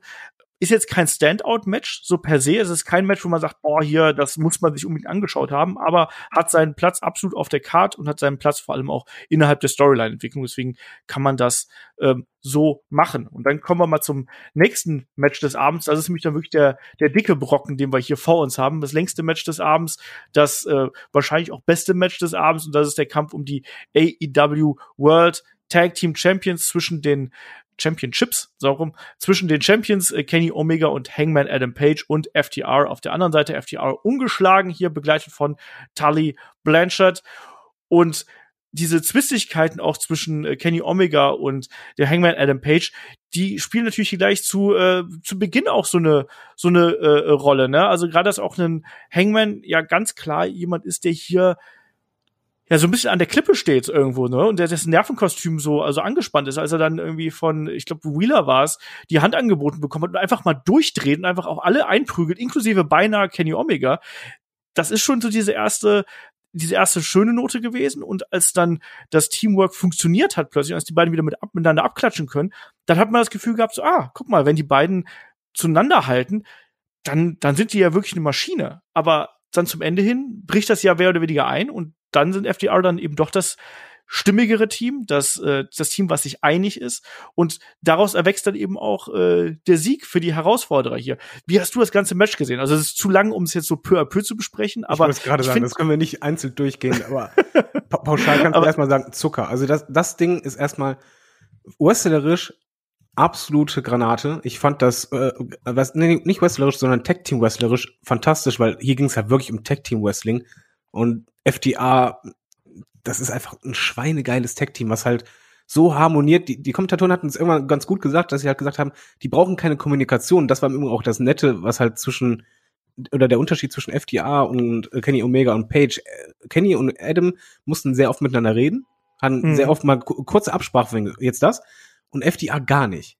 Die haben halt nicht miteinander gesprochen, da kamen halt Abfolgen so schnell aufeinander, wo du wirklich dieses blinde Verständnis hast, dieses gegenseitige Helfen oder gerade auch dieses gegenseitige in letzter Sekunde aus einer brenzlichen Situation rausholen. Das war super. Ich mochte das Storytelling äh, dahingehend äh, super gern, weil das halt einfach zwei gänzlich verschiedene Teams waren, die aufeinander trafen. Und wie du halt sagst, Omega und, und Page, das war von Anfang an präsent, allein schon, weil erstmal Kenny anfangen wollte, dann Adam Page der mir halt als Charakter super gefällt, weil er eben nicht diesen Heel-Turn gemacht hat, sondern so wie wir in der Preview sagten, er dieser verletzte Kerl ist, der es eigentlich gut meint. Der nur halt. Der will so eigentlich nur seine Freunde zurück, wenn man ehrlich ist. Genau, der will eigentlich seine Freunde zurück und eigentlich möchte er nur nicht, ich sag's mal ganz übertrieben, nicht allein sein. Das ist so das Schlimmste, was, was ihm passieren könnte. Und er will das am Anfang direkt beweisen, sagt so, lass mich rein und dann Kenny so richtig, ey, kann ich dir, äh, kann ich dir trauen? Ja, du kannst mir trauen. Und äh, dann halt erstmal richtig loslegt. Er ist auch sehr lange ähm, in der ersten Hälfte vom Match aktiv. Also Adam ist halt wirklich derjenige, der am meisten da einstecken muss, aber auch am meisten kämpft. Und er versucht halt, sich quasi den Respekt wieder zu verdienen. Dann hast du auch den Moment, wo die halt abklatschen, was natürlich auch wieder von Adam Page kam. Er so, komm, lass abklatschen, lass, lass wieder ein Team sein, wir zusammen und so. Dann drehen die beiden richtig auf, haben super tolle Tag-Team-Moves, die halt vom Timing her kannst du die nicht besser bringen. Obwohl manche echt, wo ich mich frage, wie kriegst du das hin, dass es komplett gut getimed ist. Das, mhm. das ist halt wirklich sehr hohe Kunst dahinter. Ähm, Kenny Omega, der auch, der mir sonst oftmals nicht so gefällt, wenn mir irgendwie was fehlt in dem Match, hat er mich total überzeugt. Ich hatte richtig Spaß dabei. Der, der war halt aufgedreht, sehr, sehr, sehr wuchtig und FTA waren halt wirklich diese, ich würde sagen, diese Ringstrategen, die halt auch während des Matches ihre Ringtaktik geändert haben. Und das, mhm. das fand ich super. Also das Match war unterhaltsam. Es kam mir nicht vor wie 29 Minuten. Ich hatte da einfach Spaß. Es war vor allen Dingen spannend ohne Ende. Weil ich, äh, auch wenn wir vorher sagten, ja, FDA muss das Ding gewinnen, aber die Frage war immer wie und Omega und Page haben im Laufe des Matches immer besser als Tech-Team äh, harmoniert. Das war schon wow. ja, ich, ich fand's halt wirklich klasse. Das war richtig geiles Tag-Team-Wrestling. Was nicht jedem gefallen wird im Übrigen. Ich denke mal, Kai wird vielleicht nicht so viel Spaß dran haben. Nee, Kai hat ja auch eine Aufmerksamkeitsspanne von maximal acht Minuten und der hat dann am Ende des Matches wieder ganz anders vergessen, was äh, davor schon passiert ist. Und das ist halt immer die Herausforderung bei so einem Match. Ich fand das hier super, wie man auch FDR hier in so einem langen Match äh, nochmal präsentiert hat. Wirklich auch diese ganzen alten Tag-Team-Manerismen, die wir hier gesehen haben, was dann dazu von äh, angefangen hat, wie das, dass man dann den Ringrichter abgelenkt hat, dass man diesen Abdominal Stretch irgendwie immer wieder ja genutzt hat und und da miteinander irgendwie am, am, am Seil halten. Dann äh, gab es ja sogar schon relativ zu Beginn des Matches ja quasi ein Three Count, ne, diesen Einroller, den da glaube ich einen ähm, einen Hangman Adam Page ja hier gelandet ist, aber der nicht durchgezählt worden ist, weil der äh, Referee abgelenkt worden ist. Wir haben diese unzähligen äh, Aktionen gesehen, beispielsweise, die auch aus der Tag Historie irgendwo stammen. Ich mochte diese Phase sehr gern, wo man ja mit diesem mit dieser Power and Glory Combination, also diese Mischung aus ähm, Superplex und Big Splash so lange gespielt hat, wo erst, wo quasi eigentlich hat diese Aktion nur funktioniert, weil FTR als Team besser zusammengearbeitet haben und ähm, die entscheidenderen Momente gefunden haben, um sich zu unterstützen. Nur deswegen ist die Aktion durchgegangen, während bei Hangman und Adam hier das eben nicht funktioniert hat, was dann, dass dann Hangman Adam Page zwar einen Omega äh, äh, versucht hat zu helfen, aber es dann eben doch nicht ausgereicht hat. Und so Anspielungen ja, hast du immer wieder gehabt. Das auch die, die Finish-Phase war super. Auch, genau, auch, man hat ja auch damit gespielt mit diesen standardmäßigen, wo du halt denkst, okay, Adam Page erwischt aus Versehen Kenny Omega, weil halt äh, ein von FDA, ich weiß nicht welcher, sich duckt, aber nein, beide ducken sich, aber im Endeffekt kommt es halt auch andersrum. Die, die, ja, dieses Timing war halt so cool bei dem Match. Genau, da war, da war wirklich sehr, sehr viel drin. Ich mochte auch übrigens die Tatsache, dass wir ja, wir hatten ja mehrere Isolationsphasen von, ähm, von dem von den Champions quasi, ne, wo die wo einer von äh, den beiden quasi äh, isoliert worden ist und ich fand es auch total sinnvoll, dass man erstmal zum Beispiel gesagt hat hier ähm, erst wird beispielsweise die die Rib Section, also der Oberkörper von einem ähm, Kenny Omega bearbeitet, dann sind sie ja später auf die Beine ja, übergegangen. Immer, immer das linke Bein, immer drauf. Genau. Und, und das fand ich auch total sinnvoll, weil natürlich auch äh, hier der V-Trigger, es geht auch darüber irgendwo und ein Kenny Omega lebt extrem davon. Das wurde ja dann immer wieder aufgegriffen, dass er nicht mehr so schnell ist und sowas. Und da waren so viele coole Aktionen auch drin. Auch diese, dieser Reverse Steiner Bulldog Powerbomb Ansatz nach draußen irgendwo und dann im Anschluss nochmal nach drinnen quasi, war wieder andersrum da war so vieles Tolles drin und du hast gerade die Schlussphase angesprochen, wo man auch wieder gemerkt hat, dass man hier versucht hat, dieses ja dieses Teamgefühl quasi in den Mittelpunkt zu setzen. Ne? Bei FTR funktioniert das Ausweichen und dann bei bei äh, ähm, Hangman Adam Page und Kenny Omega eben nicht. Das hat man vorher schon ein paar Mal gehabt, wo wo es so ein bisschen Abstimmungsprobleme ge gegeben hat, wo dann äh, wo dann auch mal äh, die die gegnerischen Mitglieder da äh, in den eigenen Mann geschickt worden sind. Das hat man so ähm, Tropfen für Tropfen hat man das hier irgendwie so in dieses Match einfließen lassen, dass ähm, dass die Teamarbeit der beiden, je länger das Match dauert, nicht mehr so gut funktioniert. Und je härter es eben wird, umso problematischer wird's. Und das habe ich hier an dem Match wirklich gemocht. Und man hat natürlich dann zum Ende hin auch ähm, ja beide geschützt. Es hat ja dann im Endeffekt äh, zwei Spike Piledriver gebraucht, bis dann hier äh, der Hangman die Segel gestrichen hat und dann nicht mehr da wieder stehen konnte und bis drei liegen blieb. Auch das ist wichtig, weil ja. das zeigt halt, er wollte ja, ne? Aber, aber es hat am Ende einfach nicht gereicht. Genau das ist es halt. Als Zuschauer hast du die ganze Zeit einfach mit Adam Page auch mitgefiebert, deshalb, weil du gesehen hast, der hat alles gegeben. Also das lag halt nicht am, am Willen, sondern einfach, er war irgendwann mal der Übermacht halt auch nicht gewaffnet, weil auch Omega konnte ja auch im, im, im späteren Verlauf des Matches immer weniger ihm helfen. Er konnte ja kaum noch diese Counts unterbrechen. Er war immer kurz davor, aber er schafft es nicht mehr rüber. Und das zog sich halt über die letzten Counts immer wieder durch, dass dann Adam Page fast schon auf sich allein gestellt war und am Ende ging halt gar nichts mehr. Er, er konnte es einfach nicht mehr. Er wurde so geschützt mit den äh, zwei Moves, die er einstecken musste. Das, das war schon groß und vor allen Dingen war das halt lustigerweise fast schon ein Face-Turn von Adam Page, ohne dass er halt was gemacht hat, außer zu wresteln. Ja, genau das ist es. Also eigentlich geht er hier als ja, er ist der Kämpfer in dem, in dem Moment. Und das, was dann danach im Match passiert ist, also nicht nur, dass FTR die neuen AEW World Tag Team Champions sind, sondern dass dann eben auch ein Kenny Omega er hat ihn ja fallen lassen, also sprichwörtlich. Da will er, will er sich ja, will sich ja Hangman, äh, will sich ja an ihn, an ihn anlehnen und, und sucht ja quasi seine Unterstützung ja. hier.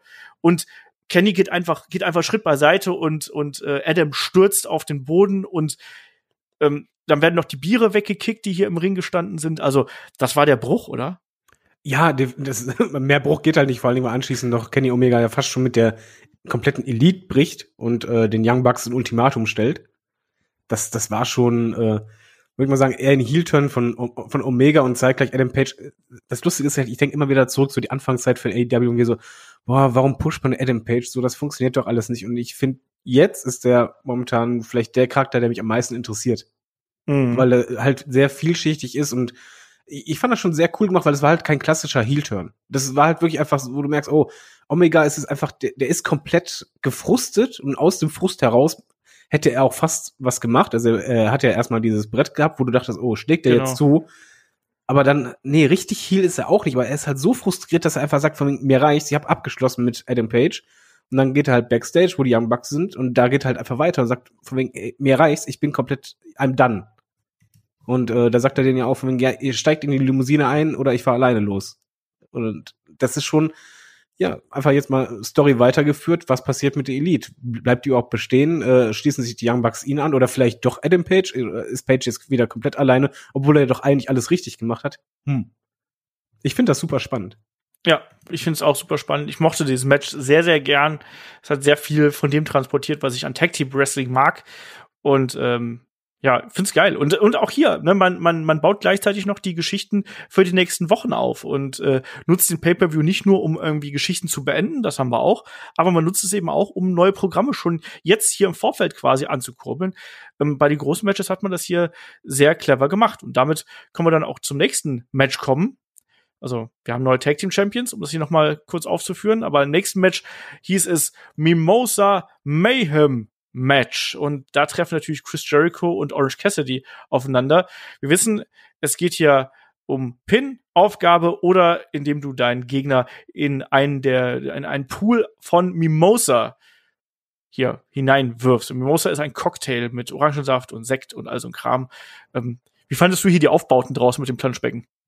Äh, ich habe gedacht, es würde halt ein großes geben, aber stattdessen hat man halt zwei gehabt und die waren komplett genau. auf der Höhe vom Ring, was ich sehr gut fand, weil dadurch war das halt Teil des Rings im Grunde genommen. So, und jetzt bin ich sehr gespannt, was du davon hältst. Bestimmt anders als du. Ich habe es nämlich schon beim Angucken, während das, das Match war noch nicht vorbei, da wollte ich dir schon schreiben, wie fandest du das Match? Hab's dann aber gelassen, weil ich echt gespannt bin, weil ich fand es, ich, Chris Jericho ist im Ring echt nicht mehr der Beste. Äh, da gehört schon viel dazu, das zu kaschieren. Das ist mein, meine größte Sorge, wenn er halt ein Match hat.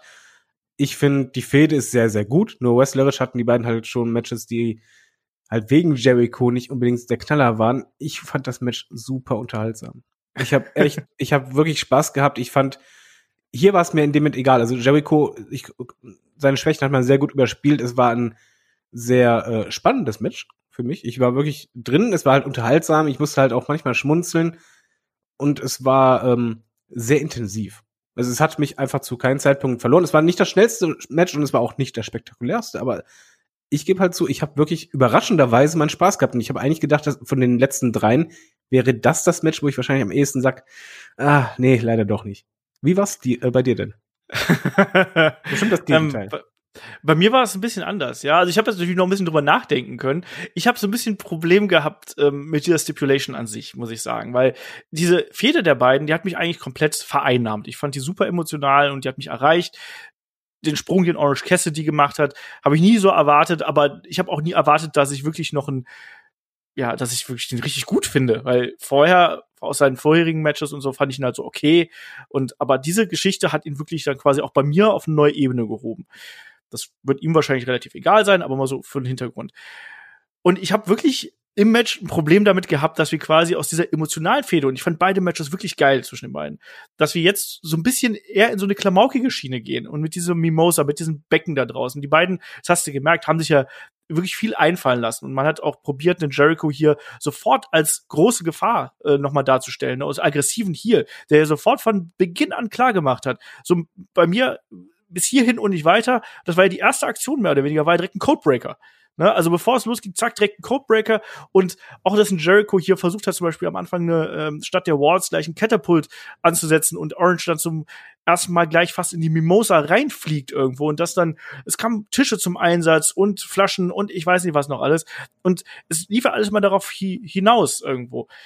Ich hatte einfach ein bisschen Problem damit, ähm, dass wir quasi keine kein Blutfädenende haben, sondern eher so dieses Demütigungsende. Ähm, das habe ich mir jetzt so für mich selber erklärt. Deswegen genau das finde ich so passend. das ist lustig. Genau das habe ich nämlich beim Match gedacht so. Äh, zuerst habe ich gedacht, ja nee, erst wir hatten ja im Preview gesagt, ja vorher Pin voll klar und dann am Ende landet jemand in Mimosa. Aber so wie die das Match gebuckt hat, habe ich gedacht, nein, es muss einer in der Mimosa landen, weil es geht darum, wirklich den anderen zu demütigen. Das, ja. de, de, weil das so intensiv und so ähm, privat geworden ist. Die hatten den Trailer auch vorher genau so geschnitten, dass da die Einstimmung halt wirklich war. Dass halt äh, Cassidy halt nicht sagte wegen so, ja, guck mir ins Gesicht, das ist der Mann, der dich besiegen wird, sondern das ist der Mann, der dich embarrassen wird. Genau. Und, und das fand ich halt deswegen, äh, im Laufe des Matches war wirklich so, erstmal, ich fand es sehr cool, dass das halt ähm, knallhart war. Was ich auch mochte, dass am Anfang die Mimosa halt nicht einfach so was man halt oft hat, ja, du musst da durchfallen, also gibt's nur diesen einen Spot oder ab, ab und zu angedeutet, sondern anfangs direkt Jericho versucht, Cassidy das Gesicht da reinzudrücken, dass das quasi mhm. die Mimose auch als Waffe genommen wird. Fand ich cool. Äh, das hat mir auch wirklich dann gefallen und auch genauso wie halt äh, diese Tische, die drumherum waren. Es gab eine richtig geile Powerbomb von äh, Jericho gegen Cassidy durch einen Tisch da, da war halt auch einfach Wucht dahinter, wo du halt, Cassidy war halt auch derjenige, der ganz klar körperlich und auch taktisch unterlegen war, der musste mit seinem ja, Siegeswillen einfach äh, oder, oder diesen, diesen Hass, dass er mal endlich so richtig Emotionen zeigt, nur so konnte er gewinnen. Und äh, das hat Jericho quasi ungewollt immer weiter herausgelockt. Ich mochte halt diesen Ball, weil das halt sehr harte Moves waren und immer wieder diesen Mimosa. Es wurde nicht zu oft angedeutet, ja, ich könnte reinfallen, aber halt wirklich dieses Ziel von beiden weniger war der Pin, sondern nee, ich möchte dich nicht nur besiegen, sondern ich möchte ein für alle mal klarstellen, dass ich besser bin als du. Und dieses, gerade dieses, äh, ja, dieses Embarrassing, dieses Bloßstellen, äh, dass das halt der Fokus war, das hat mir dann gefallen. Ich glaube, sonst hätte ich eher ein Problem damit gehabt, aber so hat es mir einfach gefallen und ich wollte einfach sehen, wer stellt den anderen bloß. Und ich gebe halt so, im Laufe des Matches habe ich gedacht, okay, Jericho wird halt den Cassidy doch da reinwerfen. Mhm. Und dann halt lachen, triumphieren, aber dann war das Finish da. Und da, da sah halt Jericho auch nicht wie der letzte Depp aus, weil du hast es halt oft so, Leute landen dann da drin, dann äh, hängen die da, oh mein Gott, und dann gucken sich an, wie sehe ich denn aus, sondern er war einfach, ist da reingelandet und trieb da nur drin und war erstmal K.O. Und das, das sah halt irgendwie cool aus. Das, das passte dazu und auch, dass vorher äh, Cassidy äh, den, den Flying Elbow äh, raushaut und dann anschließend äh, das, das Pad vom, vom Ellbogen wegnimmt und dann komplett nochmal mit einem super Mimik äh, auf Jericho losstürmt mit aller Wucht, ihn einen verpasst, damit er da reinfällt. Ich, ich tippe darauf, wenn wahrscheinlich von uns, äh, vom Headlock-Team, dass alle gucken, werde ich der Einzige sein, der sagt, das ist richtig cool, aber ich hatte wirklich Spaß dran. Weil das hat für Glaube mich Sinn nicht. ergeben. Es, es, hat, es hat total Sinn ergeben. Und deswegen, äh, ich, also ich muss sagen, beim ersten Anschauen ähm, hat es mir nicht so gefallen, auch wenn ich die Geschichte, die beiden erzählt haben, mochte und auch die Spots, die beiden äh, hier eingebaut haben, mochte. Ich fand zum Beispiel auch eine coole Art und Weise, wie ein Orange Cassidy hier die Walls of Jericho in einem Moment aufgebrochen, wo sich ja in die Seile ge gekrochen, wo in die Seile gekrochen ist, wo es ja keinen Rope Break gegeben hat, dann die Mimosa nimmt irgendwie mit einem von den abgebrochenen äh, Bechern da und und dann Jericho ins Gesicht äh, schüttet irgendwo. Das fand ich ganz clever. Ich finde, man hat mit den Möglichkeiten, die dieses Match ähm, hatte. Und man muss ja sagen, so eine Stipulation, die schränkt ja auch so ein bisschen die Aktionen ein. Und da hat man wirklich dann auch viel mitgemacht, mal viel mitgespielt, viel geteased. Und dann am Ende, wie du es richtig gesagt hast, hat man es ja noch mal probiert. Ich hätte es auch witzig gefunden, allein vom Klang her, wenn Jericho hier mit dem Splash Mountain gewonnen hätte, einfach weil das Wort Splash drin vorkommt. Aber ist natürlich nicht so gekommen, sondern am Ende, wie du richtig gesagt hast, ist dann, gab es dann die Orange Punches und Jericho landet in der Mimosa. Nach dem Match war ich enttäuscht, weil ähm, das irgendwie nicht für mich zu so einem Fädenabschluss gehört. Weil ich fand, es gab Blut und es gab, es war so viel Emotionen und so viel Hass da auch mit drin, dass ich eigentlich irgendwie eher so eine, so eine Blutgeschichte, wo dann am Ende dann, äh, ne, ein Jericho verliert zwar und aber dann ein Orange Cassidy dann wirklich als lachender Gewinner hier rausgeht. Ja, aber gu guck mal. Aber, ja, ja warte, warte, ich, ich versuche okay. gerade meine, meine emotionale Wandlung quasi diesem Match gegenüber äh, zu erklären. Und dann habe ich mir aber überlegt, so, aber das wird ja eigentlich gar nicht passen. Ne? Weil genau. es, es geht ja genau um diese Demütigung. Und es, war, gab, es gab immer diese, diesen, diesen roten Faden, der sich da durchgezogen hat. Immer wieder demütigt einer den anderen. Und deswegen macht es irgendwo Sinn. Trotzdem hat mir das Match nicht so gut gefallen wie die anderen Matches zwischen den beiden. Jetzt wow. Äh, nee, bei mir halt umgekehrt. Ich fand, das war das beste Match von den beiden. ja. Weil das, ja, ich, ich weiß, ich war halt einfach wahrscheinlich drin, weil ich die Story gut fand und weil halt genau dieses, ich es halt deshalb logisch fand oder, oder deshalb involviert war, weil es halt wirklich, äh, da war äh, nochmal vielen Dank an den Trailer, weil der hat es mir eigentlich nochmal vor Augen geführt, dass es in der ganzen Fehde und zwar von Anfang an eigentlich nur darum ging, dass Jericho äh, wollte äh, Cassidy vorführen, weil er ja nur der Typ ist hinter der Sonnenbrille, der nichts kann. Und jetzt dann umgekehrt hat irgendwann das, äh, das Ding gewandelt, dass Cassidy halt herausgefordert wurde. Man hat ja auch einen anderen Cassidy gesehen, eben nicht diesen Comedy-Character, sondern halt wirklich einen ernstzunehmenden Wrestler, der halt es geschafft hatte, im, im zweiten Match halt Jericho quasi dadurch bloßzustellen, dass er ihn halt geschlagen hatte. Ähm, und jetzt ging es halt wirklich um die endgültige Bloßstellung. Und hier muss man halt einfach mal sagen, Jericho ist auch ein großer Name. Und da mal auch Hut ab dafür, weil er hat dadurch, äh, gehst du gerade das Risiko ein, dich lächerlich zu machen. Und zum anderen hast du halt dadurch halt jemand anderen richtig gepusht. Und ähm, ich hatte halt dahingehend Spaß. Für mich war das jetzt auch wirklich der Abschluss der, der Fehde.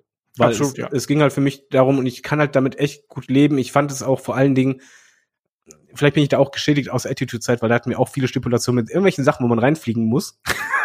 ähm, und das war halt immer so, so klamaukmäßig. Hier ging, war das, diese Mimosa, so lustig das anfangs klang, war das im Match immer ähm, nicht so da, eine lustige Abteilung da, dabei und ein lustiger Part davon, sondern eher wirklich ernsthaft. Es, die waren total verbissen darin, den anderen da reinzuwerfen und halt diese, diesen Sieg so eindeutig zu machen. Eindeutiger als zum Beispiel durch ein Roll-Up oder so.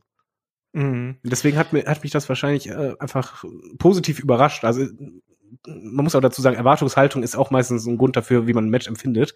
Ich habe hier einfach deutlich weniger erwartet und es, ich fand, die beiden hatten einen guten Flow. Ich fand auch Jericho sah gut aus in dem Match.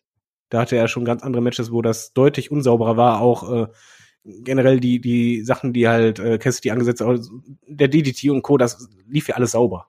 Da war keine Die harmonieren ja auch top. Das muss man auch mal ganz klar dazu sagen. Ne? Also dafür, was die beiden hier äh, für ein Background haben irgendwo, sind ja mehr oder weniger, jetzt, auch, auch wenn Orange Cassidy ja gar nicht mehr so jung ist, muss man auch mal sagen. Aber der sieht voll jung aus, ne? Ja, ja, eben. Der, wenn, wenn sich wenig bewegt, das ist wie bei mir, ich bewege mich auch wenig und deswegen, ähm, oder wenn sich langsam bewegt vielleicht. Der sieht, bleibt einfach ein bisschen jünger. Nein, keine Ahnung, aber, aber trotzdem, die beiden, die beiden harmonieren gut, die Geschichte war gut. Es ist sicherlich für die Fehde ein, ein sehr guter Abschluss gewesen. Mir persönlich hat es nicht so gut gefallen. Mir haben diese puren Wrestling-Matches mit dem puren Drama ein bisschen besser gefallen als das hier. Aber ich habe ich hab mich nach dem Match ein bisschen geärgert, sage ich ganz ehrlich. Aber ich habe mich inzwischen, wenn man ein bisschen drüber nachdenkt, ist es irgendwie schon konsequent umgesetzt. Mir hat's nicht gefallen, aber ich glaube, das wird auch ein Match sein, was eben einfach nicht jedem gefallen muss und soll und wird. Das ist nun mal einfach so. Es war auf jeden Fall kein Lowlight. Selbst wenn man es nee, nicht so doll nicht. fand, es war halt äh, auf seine Art trotzdem unterhaltsam, aber man, wenn man es nicht mochte, sagt man eher, ich hätte es anders gebuckt oder ich hätte lieber das gesehen, aber es ist halt nicht so, oh, das waren es schreckliche Minuten anzugucken. Nee, überhaupt nicht. Also ich habe mich auch, äh, ich war ja auch neugierig, was passiert und wie, wie es eben ausgeht und so. Also das war auf jeden Fall eine unterhaltsame Angelegenheit. Ähm, aber ich glaube, dass ich einfach diese Stipulation ist vielleicht einfach nicht, ist nicht mein, meins gewesen. Und da bin ich vielleicht auch einfach, ähm, Du gehörst wahrscheinlich zur, zur Großteil der Wrestling-Community. Ich bin gespannt. Also da schreibt uns auch gerne, vielleicht dann bei YouTube unter das Video oder äh, dann auch bei uns auf die auf die Website auf bei headlock.de. Schreibt uns gerne mal unter den Beitrag. Wie hat euch das gefallen? Also findet ihr, das äh, ist eine Storyline Stipulation, die man vielleicht auch noch mal nehmen sollte mit irgendwelchen anderen Inhalten oder ähm, war das irgendwie für euch dann zu klamaukig? Hat das für euch so gepasst? Weil ich glaube, da kann man sich wirklich vortrefflich drüber streiten. Das machen wir jetzt ja nicht, sondern ich sehe das ja inzwischen eher nüchtern. Aber als ich das gesehen habe, habe ich mir schon gedacht, so, ah, okay, die ganz, ganz große Euphorie ist jetzt bei mir nicht gerade im Bauch, obwohl es ein gutes Match gewesen ist. Also schreibt uns ja gerne mal. Ich bin da sehr neugierig drauf, was ihr davon denkt. Am Ende, du hast es inzwischen ja auch gesagt, ähm, landet Chris Jericho hier drin und treibt dann äh, in der Mimosa. Ähm, benommen und äh, wer weiß, wie, wie orange er da wieder rauskommt. Vielleicht hat er jetzt äh, Donald Trump orange, man weiß es nicht. Nun war das eines der Matches, also genauso wie halt das Eight-Man-Tag-Team-Match, wo ich nur dachte, oh, das vor einer groß, großen Crowd, das funktioniert noch mal ganz anders. Ja, aber das ist nun mal einfach gerade so, da müssen wir, glaube ich, mit leben, ähm, dass wir das so ein bisschen gedämpfter irgendwo bekommen. Der nächste Event von AEW ist ja auch angekündigt worden und das ist äh, AEW Full Gear und findet am 7. November statt, also in zwei Monaten irgendwie. Ja, da werden wir mal sehen. Vielleicht kriegen wir dann schon äh, Lance Archer gegen äh, John Moxley. Halte ich nicht für ganz unwahrscheinlich. Und damit kommen wir dann auch hier zum Main Event. Und das ist das Match um die AEW World Championship zwischen Champion John Moxley und MJF. Ich habe es ja schon diverse Male hier vorweggenommen, dass John Moxley das Ding gewonnen hat. Aber David, es war kein leichter Sieg und es war auch wieder ein schönes Storyline-Match, also zumindest für mich und genau die Art und Weise, die ich von äh, MJF so mag. Ja, als ich das Match gesehen habe, habe ich nur gedacht, oh, das empfehle ich Kai nicht. Äh, ich glaube, dem, dem würde es halt nicht gefallen, weil es war ein langsames Match. Das muss man wirklich sagen. Es war kein schnelles Match und ich habe auch oft bei Moxley-Matches, dass die mir ein bisschen zu langsam sind. Hier war es halt äh, ein langsames, aber super intensives und vor allen Dingen äh, storygetriebenes Match. Und das war halt wieder MJF in, ja, in Perfektion, sag ich halt, weil dafür steht er einfach. Er kann in Matches sehr gut Storylines verkaufen und Charakter. Und hier ging es halt anfangs wirklich darum, im Ring zu sein. Äh, MJF hat sehr klassisch anfangs angefangen zu wresteln, äh, er, er gerungen. Ich wollte gerade sagen, ja. ja. Ähm, es, es, ging halt da wirklich darum, für mich zu, ja, ich, ich äh, deute es halt so zu, zu verdeutlichen, hör mal, ich kann die Technik. Moxley hingegen ist halt der Baller, wo es halt auch ganz klar ist, wenn du nach draußen kommst außerhalb des Rings, das ist mein Revier. Und das war so anfangs, äh, in den ersten zehn Minuten halt ein bisschen die Storyline, dass halt im Ring MJF doch eher der Dominante ist aber außerhalb, sobald Moxie ihn den Finger kriegt und da halt ein bisschen aufdrehen kann, dann wird's halt gefährlich. Und äh, damit hat halt MJF sehr gut gespielt. Ja, ich fand halt, das Match war halt wirklich so in so, so Phase unterteilt. Äh, die nächste Absolut. Phase wäre halt für mich halt die gewesen, wo MJF genau diesen Schlachtplan geändert hat im Match und halt gemerkt hat, ich komme so nicht gegen ihn an. Äh, was mache ich denn am besten? Alles klar, einen Arm, äh, einen Arm halt immer wieder bearbeiten. Und zwar rigoros und konsequent und das halt auf brutale Art und Weise. Und Moxley hat das auch sehr gut gesellt. Und das hat mir wieder gepasst, weil Moxley hat ja einfach sein äh, Paradigmen Shift, äh, darf er ja eigentlich nicht benutzen. Man weiß aber, okay, er kann halt einen verdammt guten Sleeperhold halten, kann er aber nicht, wenn der Arm kaputt ist. Und deswegen ja. fand ich das halt von MJF sehr klug, dass er halt genau diesen Bereich sich ausgesucht hat und da versucht hat, den zu bearbeiten. Genau, bin ich komplett bei dir. Ich habe das auch, also ich bin ja habt ihr schon häufiger gesagt, ich bin ja so ein Mensch, der gern sowas so in so Teile und so in Schubladen steckt. Das mag ich ja manchmal ganz gerne, gerade bei Wrestling-Matches natürlich. Menschen stecke ich ungern in Schubladen, aber Wrestling-Matches und so unterteile ich dann sehr, sehr gerne. Und das war hier genauso, genauso wie du es gesagt hast. Ne? Auch am Anfang, dass dann, als es dann nach draußen geht, dass, dass Moxley auch direkt diese fiesen Aktionen rausholt, dass er dann einen MJF mit dem Fischhook hier irgendwie ins Gesicht und die Finger reißen und dann auf die Guardrail crutscht und solche Sachen. Total gut, total gut. Und dann auch dieser Armbreaker, den den er da äh, ja dann auf das Apron gesetzt hat. Boah, der war mies. Das, der war mies. Der war so viel wo er mit dem Ellenbogen quasi drauf gelandet ist, ne? Und dann auch so eine klassische Irish Rip, die er gezeigt hat, äh, also wo er sich da Moxley in die Ringecke überschlagen hat. Und wenn wir dann schon so in, im, im kleinen Hacken dieses Matches sind, die nächste Abteilung ist dann eigentlich diese Aktion, wo dann ein, äh, ja, ein, ein John Moxley hier draußen ist mit MJF und dann gibt's dieses Katapult in den Ringpfosten und dann äh, beginnt ähm, MJF zu bluten und das nicht nur ein bisschen, sondern wie ein Schwein. Oh ja. Und dieser Blick von Moxley dann in dem Augenblick, ne, und da hast du gesehen, so, jetzt, jetzt sind wir auf einmal durch diese eine Aktion sind wir von diesem Wrestling-Match weg, was es vorher gewesen ist, und wir sind auf einmal in John Moxleys Gefilden hier. Genau so habe ich auch gedeutet, nach Motto, willkommen in meiner Welt. Genau. Und, und, und das war es ja dann eben auch, ne? Dann, dann, äh, dann, klar, hat diese Armverletzung hat dann auch immer wieder eine Rolle gespielt. Er konnte dann erstmal diesen Gotch Piledriver nicht zeigen. Dann gab's aber draußen einen Black Hole Slam und äh, ja, das, das, das ging halt immer hin und her und ich mochte die Art und Weise, wie wir eigentlich diesen Kontrast gehabt haben aus dem Moxley, der hier sich kloppen möchte gegen der MJF, der eigentlich immer hier wresteln möchte und immer an dem Arm dran bleibt. Das hat ja auch eine große Rolle gespielt, ne? Dass dann äh, der, die Kommentatoren haben das auch super unterstrichen. Also ich finde, ja. die Kommentatoren haben das in dem Match wirklich äh, einen tollen Job abgeliefert, weil die haben dir als Zuschauer genau das vermittelt, was, warum machen die Leute das? Also die, warum machen die Wrestler das im Ring? Was ist deren Ziel? Äh, sehr gut fand ich auch so Kleinigkeiten wie Moxley will einen Suplex ansetzen mit dem linken Arm. Nee, geht nicht, macht mit dem rechten Arm. Es war eine schnelle Bewegung, eine Kleinigkeit ist vielleicht manchmal nicht aufgefallen aber das fand ich gut. Er hat den Arm wirklich sehr gut gesellt. Ähm, ja. Und MJF hingegen, ja, der hatte das Problem, sobald Blut da war, hatte quasi Moxley auch immer mehr Spaß daran. Du hast heute gesehen, dass er immer öfters gegrinst hat und ähm, ja, quasi Spaß dran gehabt hat, äh, von wegen, ja, jetzt sind wir immer mehr in einem Ball drin, der auch immer intensiver wurde. Irgendwann gab es ja auch mal äh, dann, dass Moxley einfach MJF in die Stirn beißt und äh, es ihm egal war. Ähm, und auch dieses, soll man sagen, dieses ähm, Arrogante von MJF abstrafen. Das hattest du als zum Beispiel, als beide äh, auf den Knien voneinander waren und MJF richtig wütend wurde, als er gesehen hat, dass Moxley gelächelt hat und dann beide sich halt immer die, dieselben Moves verpasst haben. Also einmal einen Schlag, dann eine Ohrfeige, dann ein Elbow, dann eine Ohrfeigen-Serie beiden. Und das war halt einfach MJF, der komplett ja in seiner Arroganz gestört auch einfach nur noch wütend wurde, aber was halt Moxley in die Arme gespielt hat. Und der hatte da immer mehr, mehr Spaß dran. Ich fand genau. das toll. Man spielt aber nichts in die Arme, sondern in die Karten. In, in die Karten, Entschuldigung. ich denke ganz an den Arm. Sind wir wieder beim Thema Sprichworte hier und geflügelte Worte bei Headlock, dem Pro Wrestling Podcast.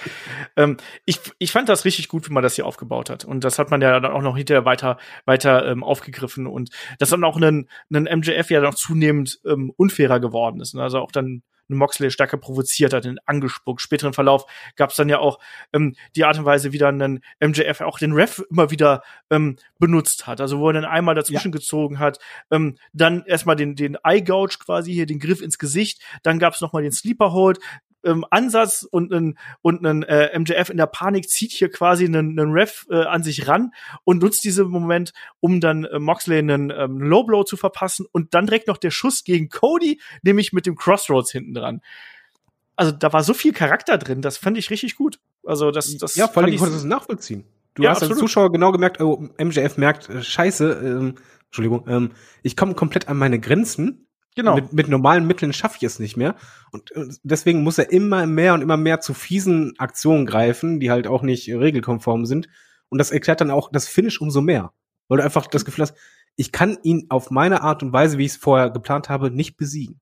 Genau, und es ist auch so, dass, dass ja ähm, Moxley sich auch nicht so weit provozieren lässt, dass er einfach ähm, ja quasi alles vergisst und diesen Paradigm-Shift zeigt und dass er einfach disqualifiziert wird. Also MJF äh, hat ja alles probiert, um ihn, er hat ihn angespuckt, Low Blow und ich weiß nicht was. Und trotzdem hat sich ein Moxley immer noch so im Griff gehabt, dass er immer, wenn er den Paradigm Shift angesetzt hat, noch gesagt hat, ah nee, darf ich ja nicht, ne? Also, und dann kommen wir zum Finish, weil das war ja dann sozusagen der ultimative miese Trick, dann mit dem berüchtigten Ring, der ja schon für ordentlich Blutvergießen gesorgt hat.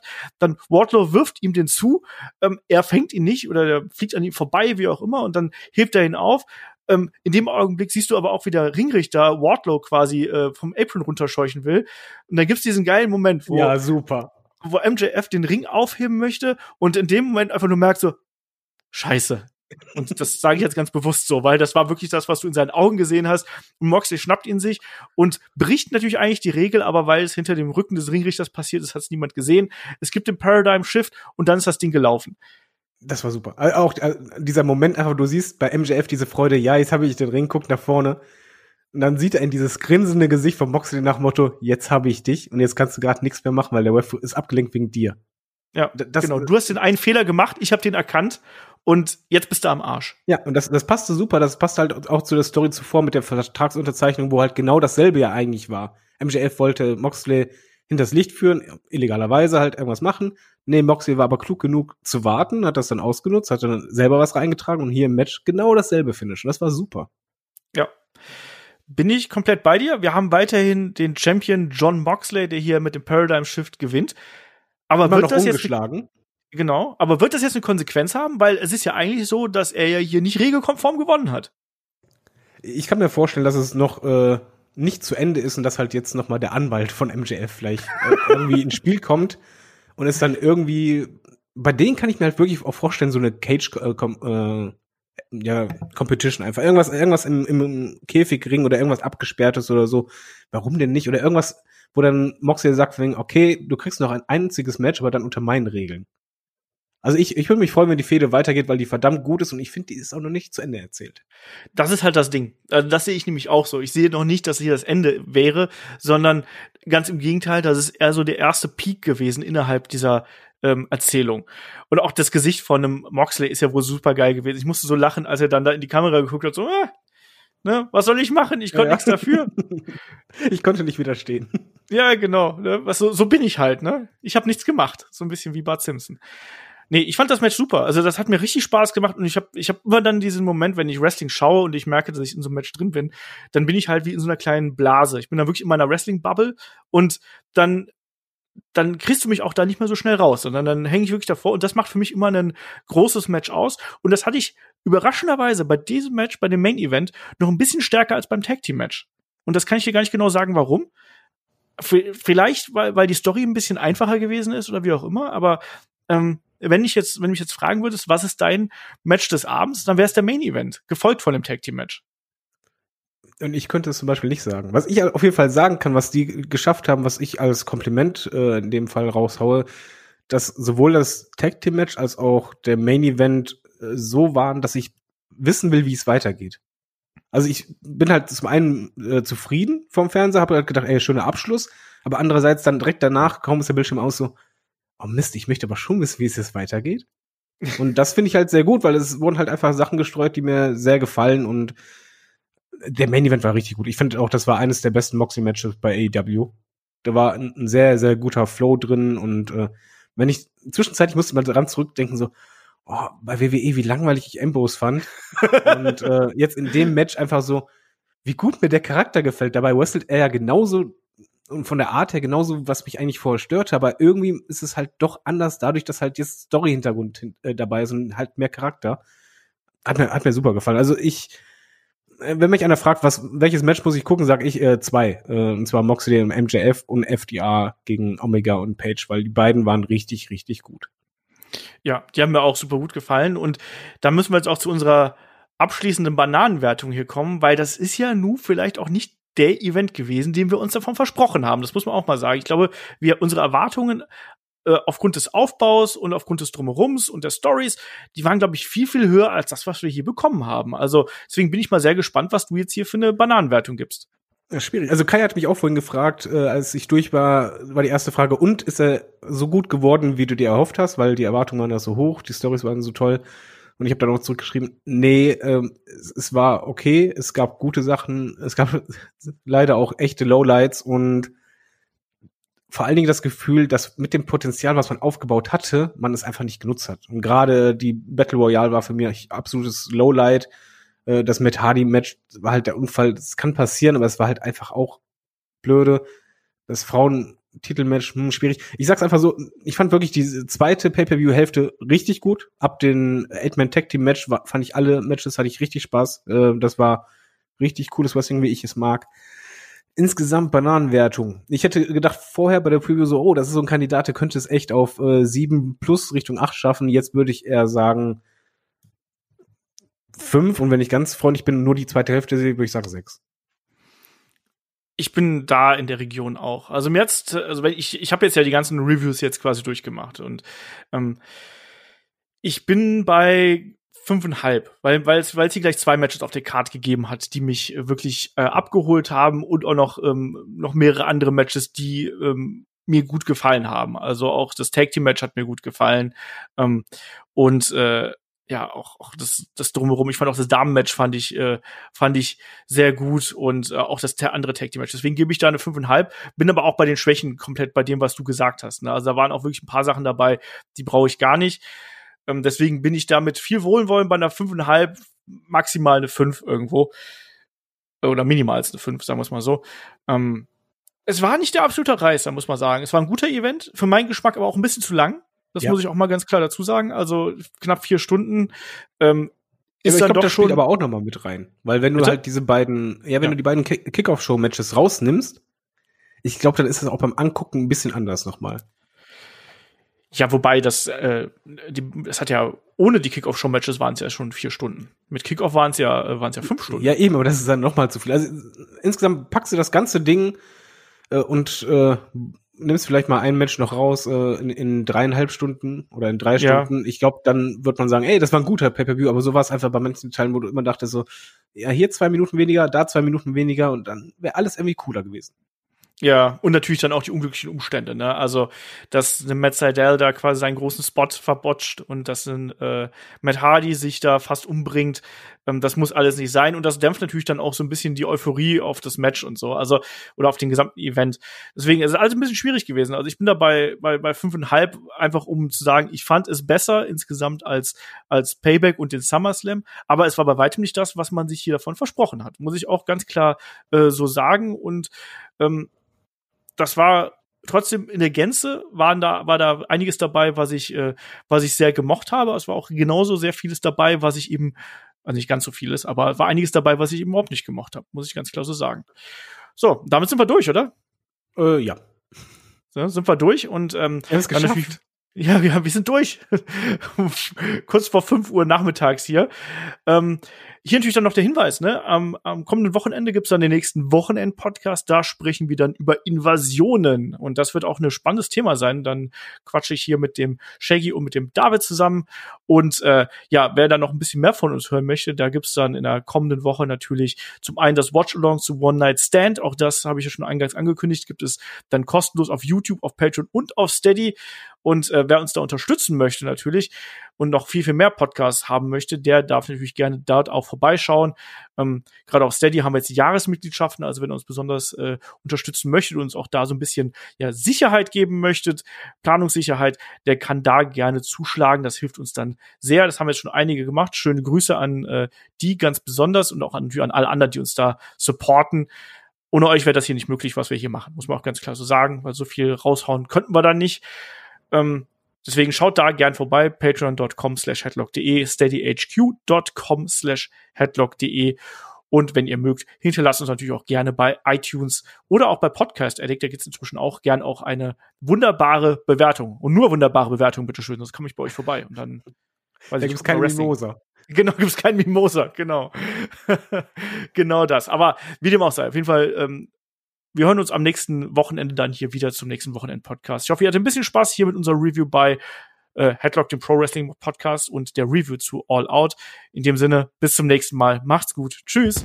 Tschüss.